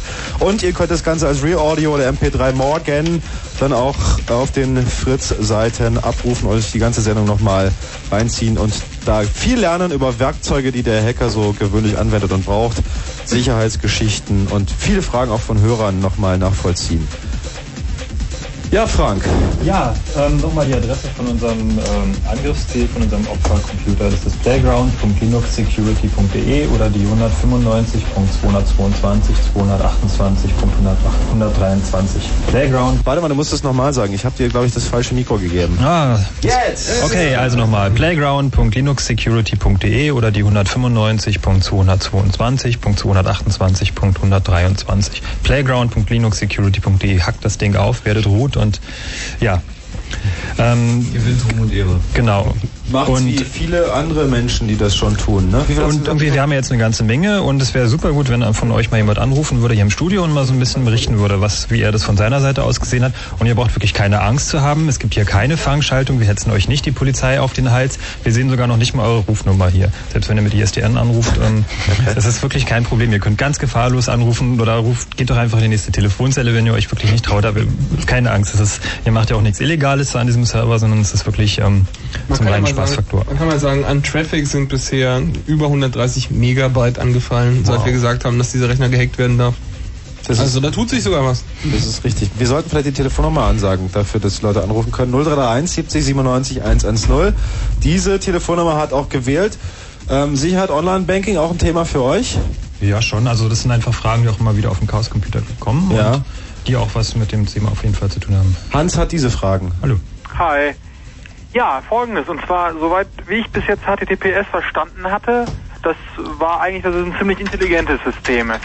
Also gerade wenn der Schlüssel lang genug ist, äh, wenn man irgendwie die internationale Version dann verwenden kann vom Netscape, äh, wo, wo sind denn da jetzt die, die Fallstricke? Bei HTTPS, bei ja, genau, wenn SSL. ich darüber Online-Banking mache. Ich meine, daran liegt daran, damit steht's und fällt's ja, denke ich mal. Ähm, also das Problem ist am wenigsten die gesicherte Verbindung dabei, das kann man so schon mal sagen. Ähm, das größte Problem ist, dein Rechner auf dem Backorifice oder Netbus installiert ist und mit dem man ganz einfach jeden Tastdruck ablesen kann. Das haben wir probiert, das geht. Also selbst wenn die Deutsche Bank zum Beispiel noch so ein schönes Java-Applet laufen hat und eine sichere Verbindung über auch von mir aus 256 Bit hat, es hilft alles nichts, wenn jemand einfach jede Taste mitlesen kann, die du eintippst. Deswegen zum Online-Banken immer schön Unix-Systeme benutzen und bei den Banken abnerven, dass sie kein, keine Applets einsetzen, die unter Unix nicht funktionieren. Übrigens, ähm, hier nervt gerade der Martin im Chat tierisch ab, dass ich ansagen soll, dass die Real-Audio-Qualität toll ist. Also habe ich hiermit getan und jetzt hör auf! Also dann hat der Tübingen Klaus als Hellerfeld jetzt hoffentlich auch besseres Programm. Ähm, ja, das heißt, äh, kann ich noch mal fragen? Ja, klar. Ja, Das heißt, wenn ich also jetzt äh, das Passwort, mein Passwort ein oder meinen PIN einhacke, das, das kann über irgendwie äh, echomäßig von irgendwem, der kann sich da einklicken und das, das dann unverschlüsselt, so wie es eintippe, abhören. Nee, der kann sich nicht einloggen bei dir, aber wenn du auf irgendeiner Site irgendwas geholt und bei dir installiert hast, wo irgendein trojanisches Pferd, wie zum Beispiel Back Orifice installiert war, dann tut sich bei dir dieses Programm auf deinen Rechner und bleibt da auch erstmal. Und wenn der dich zufällig gerade abhört, während du dein Online-Banking machst, Kapiere. dann kann der dich sehen. Und deswegen sollte man, wenn man schon tatsächlich darauf besteht, Windows zu benutzen, sollte man keine Sachen aus dem Netz holen, die man irgendwie nicht getestet hat mit dem neuesten Virenscanner, den man kriegen kann. Und übrigens auch keinen Virenscanner einfach aus dem Netz installieren und downloaden, da gab es natürlich auch schon Sachen. Deswegen die ernstzunehmenden Virenscanner-Hersteller machen PGP-Signaturen von ihren Sachen, nur sowas benutzen. Und äh, was wäre da besser, wenn ich das unter, unter Linux mache? Jetzt dieses Problem, wie weit wäre das da besser? Also ja, na, unter Linux gibt's halt kein Back Orifice und ähm, Das ist nur eine Frage der Zeit, dann möglicherweise. Nee, das ist keine Frage der einfach eine Zeit. Systemarchitektur, die das nicht zulässt. So. Also man ohne könnte sowas schon schreiben, aber es könnte sich nicht systemweit so installieren, dass es einfach weiterläuft, wenn du den Rechner ausschaltest und wieder anschaltest, wie das unter Windows ist. So, das kann sich automatisch dann so, so als, als Dämon unter. unter Ja, und das, bei Windows 95 kann man es sogar so gut machen, dass du es auch nicht siehst im Task Manager und so. Da? Wo? Und der NT. Da Ja, gibt's bei ja. Netbus, das ist da, Da glaube ich, so das genau. favorisierte Tool dafür. Da gibt's Netbus, Netbus ist auch nett, schön zum Fernwarten, ein bisschen größer als ein Back Orifice. Also letztendlich, ja. NT ist theoretisch ähm, schon sicherer, nur die Erfahrung zeigt, dass Microsoft es halt nicht hinkriegt, das richtig zu machen. Also man, wir, da gibt's eine schöne Website, wo du dich informieren kannst, ntbugtrack.com. Ähm, ansonsten, also NT ist zwar theoretisch sicherer von der Architektur, aber sie haben halt auch dann noch genügend Bugs drin, dass es nicht weiter äh, ins Tragen kommt. Das heißt, unter NT gibt es auch Programme, die installieren sich übers Netz und fahren dann als Dienst mehr oder weniger hoch, wenn ich NT wieder neu lade. Ja, aber die installieren sich nicht selber über Netz, sondern du musst da was ausführen. Ich muss was runterziehen, okay. Oder ActiveX benutzen, das ist natürlich auch verboten. Ja. Ja, gut. Ja, war's das? Dankeschön. Frage beantwortet. Super. Bitteschön, Hans. Ciao. Tschüss. So, jetzt noch eine Frage an euch als Spezialisten. Henrik ist dran. Äh, ja, hi. Hi. Hallo. Ähm, also ich bin jetzt eigentlich genau das Gegenteil vom Hacker, eher der Doom-User. Und ich wollte eigentlich mal fragen, wie das so läuft beim Hacken. Also ich meine, einfach als Root einloggen geht ja sicherlich nicht so einfach. Wie läuft denn das so? Also manchmal geht es sogar ganz einfach, ins Boot einzuloggen. Also das hört sich jetzt vielleicht lustig an, aber es gibt so... Passwörter wie geheim oder 1, 2, 3, 4, 5. Das Einer nach dem anderen bitte, ja. Ähm, na, es gibt zum Beispiel, ähm, weiß nicht, es gibt einen Router, mir fällt jetzt der Hersteller nicht mehr ein, aber halt das ist über Standard, wenn du das Ding kaufst und auspackst, dann ist da halt irgendwie das Passwort ist dann ähm, Admin und das Passwort ist Pass, also P-A-S-S-S. So. Und das steht halt auch in der Anleitung drin. Und dann gibt's halt Leute, die kaufen sich irgendwie 20 Stück davon und stellen dann in ihren Firmennetzwerk auf und naja, wird schon keiner irgendwie, ist schon okay oder habe ich jetzt keine Zeit, mache ich nach dem Urlaub oder naja, Nee, auch das, ich Ausreden so. oder so. Kann ich so, also wenn man jetzt ähm, eine große Firma ist und sich über UUNet zum Beispiel anbietet, anbindet oder unseren anderen großen Provider, die einem eine Leitung nach Hause legen über die Telekom, so alles aus einer Hand und die legen, bringen dann auch den Router mit, dann hat dieser Router eben ein Default-Passwort und das steht bei UUNet auf den Webseiten so, bitte ändern Sie das. Aber das steht halt nicht groß auf dem Router drauf. Das heißt, die Leute ändern das eben nicht, weil, ja, pff, woher sollen sie das auch wissen? Es gibt übrigens auch noch einen anderen großen Telekommunikationsanbieter, äh, Also der ich meine gern jetzt nicht, seinen Name, seinen Firmenname als genau. Standardpasswort verwendet. Das kommt öfter vor. Naja, das ist üblich. Also SAP-Standardpasswort ist das Datum der Erstinstallation. Also das machen alle Leute irgendwie so. Das hilft einfach nicht, sich von irgendwelchen Leuten irgendwas installieren zu lassen, ohne zu überprüfen, dass tatsächlich die Passwörter geändert wurden. Und was man auch nicht machen darf, ist zum Beispiel bei Telekom eine Mail an den Support schreiben bei T-Online und sagen, ja, und mein Username ist so und mein Passwort ist so. Also nie sein Passwort irgendeinem sagen, auch nicht dem, der von der Telekom anruft und sagt, ich bin dein Freund.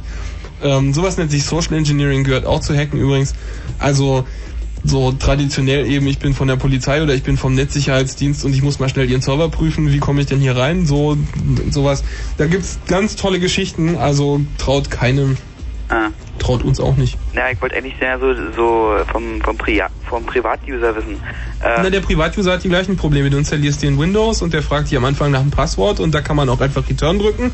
Und was glaubst du, wie viele Leute da einfach Passwort null haben? ich meine, jetzt sagen wir mal einfach- einfach unter Linux gibt man da, weiß ich jetzt, R-Login und dann den Servernamen oder die IP-Adresse ein oder wie läuft das? Naja, also. Wenn man sich einloggen will. Prinzipiell schon, nur, also das ist nicht die Art, wie man gewöhnlich einbricht, sondern wie wir vorhin erklärt haben, die Buffer-Overflows, da gibt's eben dann viele Programme, die dann irgendwelche Bugs haben, das kann man ausnutzen.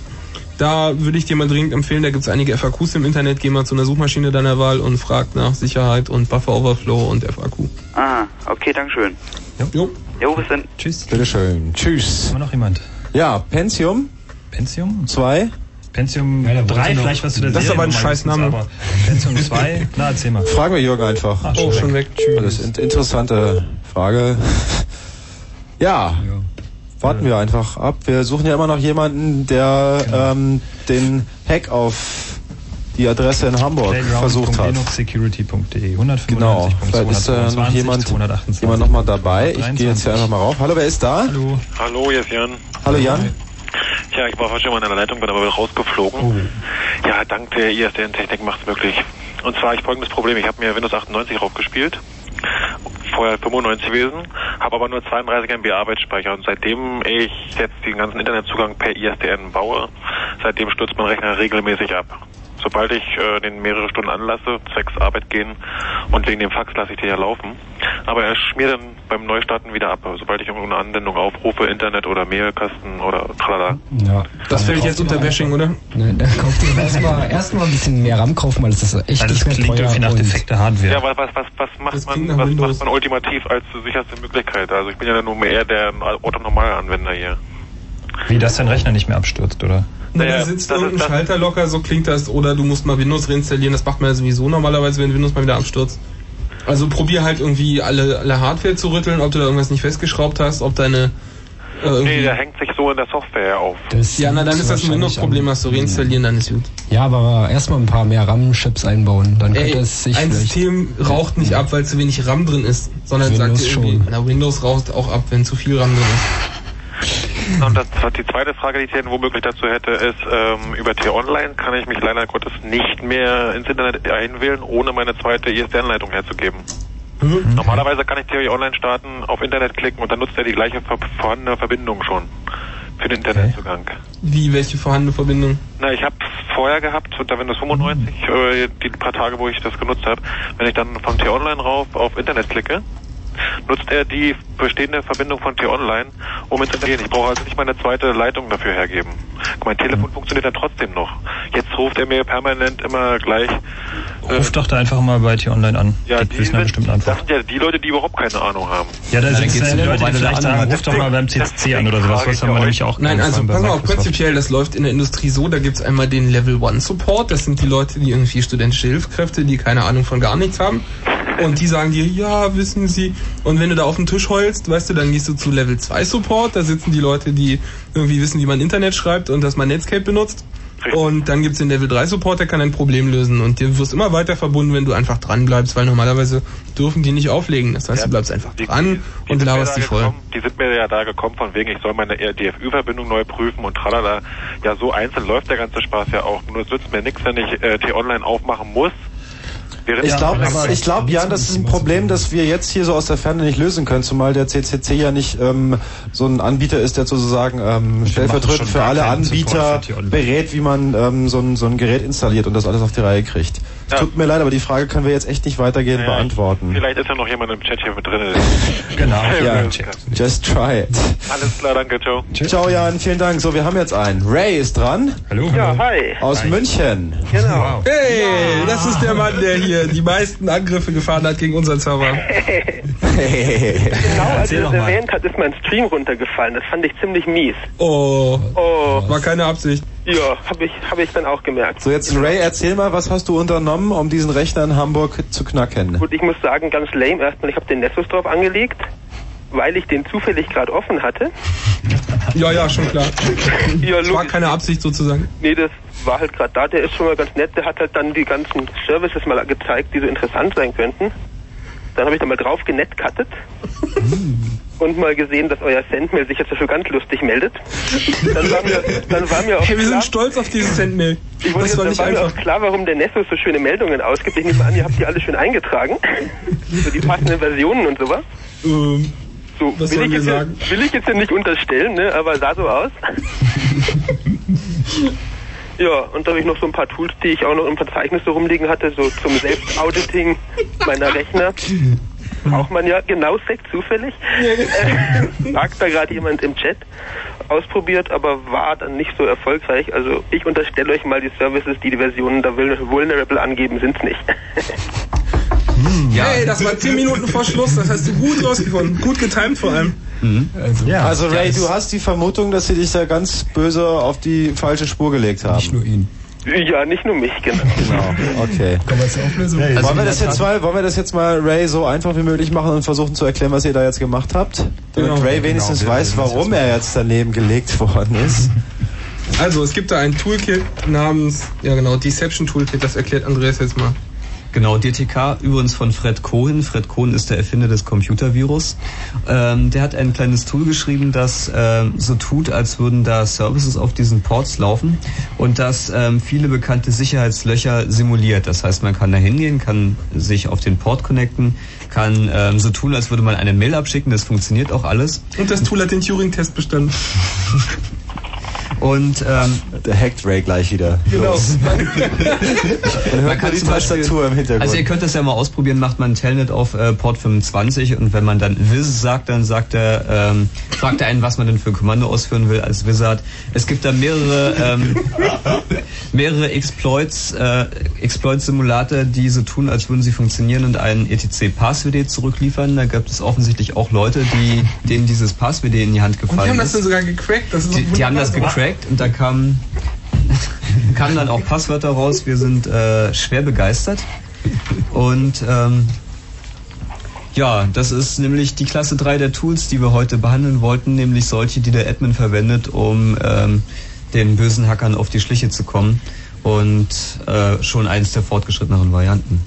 Kann ich zu diesen Tools gleich noch was sagen? Na klar. Klar. Da fällt mir nämlich jetzt so rein zufällig ein, es gibt ja diesen BO-Faker. Ja, Ja, genau. Ich steht hab bei mich auf gekringelt Zettel. auf dem, Boden, auf dem Boden, als ich in Bugtrack gelesen habe, dass der BO-Faker einen Buffer-Overflow drin hat. Ja, das war die Nachricht des letzten Jahres, würde ich sagen. Also vielleicht für alle nochmal langsam. Back Orifice ist dieser ähm, Das ist ein trojanisches dieses Pferd. trojanische Pferd. Ähm, der BO Faker ist ein Programm, das so tat, als wäre es Back Orifice, genau mit dem Ziel, dass die Leute denken, da wäre ein trojanisches Pferd, sich dahin connecten, sich damit verraten. Leider hatte dieser Simulator auch eine Sicherheitslücke, die dazu führte, dass man die wieder ausnutzen konnte und sozusagen den trojanischen Pferdersatz wieder als trojanisches Pferd verwenden konnte. Schwer peinlich. Oh Mann. Macht ihr das eigentlich den ganzen Tag so? Nein, nein. Eigentlich sind wir ganz normale Leute. Ja. Genau. So Ray, ähm, kann Ray jetzt eigentlich mit irgendwie euren Informationen von eben nochmal ran und was Neues Nö, na, ausprobieren? da läuft einfach nicht viel auf der Also Kiste. ich, ich habe nach DTK jetzt gerade mal im Bugtrack-Archive auf Köln, von daher sei Das es ist alles Change Root ist- und mit Perl und da gibt's nicht viel. Such mal auf Freshmeat.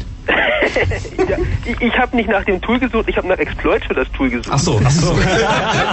Auch gut.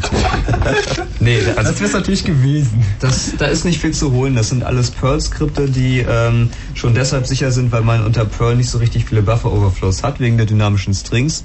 Außerdem läuft ähm, dieses Tool in einem Change-Root-Environment. Ohne Das Bin heißt, Na, ohne Bin Shell. Ohne Bin-Shell, genau. Also das das- heißt, man man, kann selbst, man sieht die normalenfalls hat, nicht selbst. Wenn man diesen hacken könnte, was äh, nicht geht, weil es Perl ist, würde man auf dem Rechner nichts erreichen können. Ist also relativ sicher. Und dieser Rechner ähm, bietet im Übrigen auch noch mindestens einen Dienst an.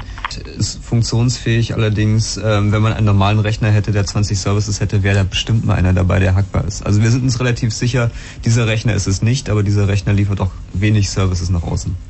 Also eine Sache noch, bevor jemand sagt, aber der CCC hat gesagt, mit Perl, das ist nicht hackbar. Man kann doch mit Perl Sachen schreiben, die hackbar sind, das kommt immer wieder vor, besonders CG Albins, wenn er gern missbraucht. Deswegen glaubt doch gar nicht irgendjemand jetzt, genau, Shell Escape, das ist, deswegen habe ich da erwähnt, dass Change Root Environment kein Bin Shell hat. Also mit Perl ist es zwar besser als in C, wenn die Leute so Anfänger sind, aber Leute, die nicht programmieren können, können in jeder Programmiersprache schlechte Programme schreiben. Ray, hat es dir trotzdem Spaß gemacht? Das war lustig. Wir hatten auch unseren Spaß, das können wir auch wirklich ganz ehrlich sagen. Das war sehr lustig. Okay, Ray. Viel Spaß Super. weiter in München. Hörst du über Satellit oder den Live? Hm, Es klingt wie Satellit, ist aber Real Audio. Also, Mhm. also klingt wie vom Mars, wollte ich eigentlich sagen. Aber Also in München ist die Real Audio Verbindung wieder schlecht oder was? Der Livestream? ja, nicht. Also jetzt geht es. Je später der Abend, desto weniger die Leute, desto besser der Stream. Ja. ja. Na, dann hast du jetzt noch 10 Minuten Zeit, exakt die beste Qualität zu empfangen. Wunderbar. Wieso gibt's eigentlich weniger wenn es vorbei ist, ist am besten. Tschüss, Ray. Ja, die Leute brauchen ihre Bandbreite Leute gehen, jetzt. gehen schlafen und die müssen morgen wieder arbeiten. Und ähm, zu dieser zu diesem Back Orifice wollte ich eigentlich nochmal loswerden, dass es irgendwie teilweise sehr dramatisch ist, was da schon bei den Leuten installiert ist. Also es gibt irgendwie eine Statistik. Ähm, ich glaube, Andreas hatte die mal irgendwie organisiert, ähm, dass bei einem Berliner Internetprovider irgendwie so fast ungefähr über den Daumen oder also Ja, es schwankte so je nach Tageszeit zwischen 10 und 30 Prozent der Rechner, die per PPP eingewählt waren, hatten sich mit Back Orifice installiert und waren dementsprechend hackbar. Also es bedenkliche Ausmaße. Also sollte wirklich jeder mal irgendwie in seine Windows-Kiste irgendwie, ähm, in seiner Windows-Kiste irgendwie in sich gehen und vielleicht auch mal schauen, was da so alles drauf ist, was da vielleicht nicht hingehört.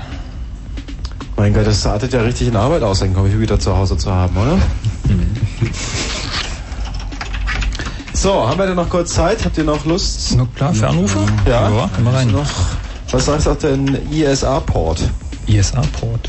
Sagt euch das ISA-Port? was? ISA-Port? Der sagt uns nichts. ISA-Port sagt euch nichts mehr.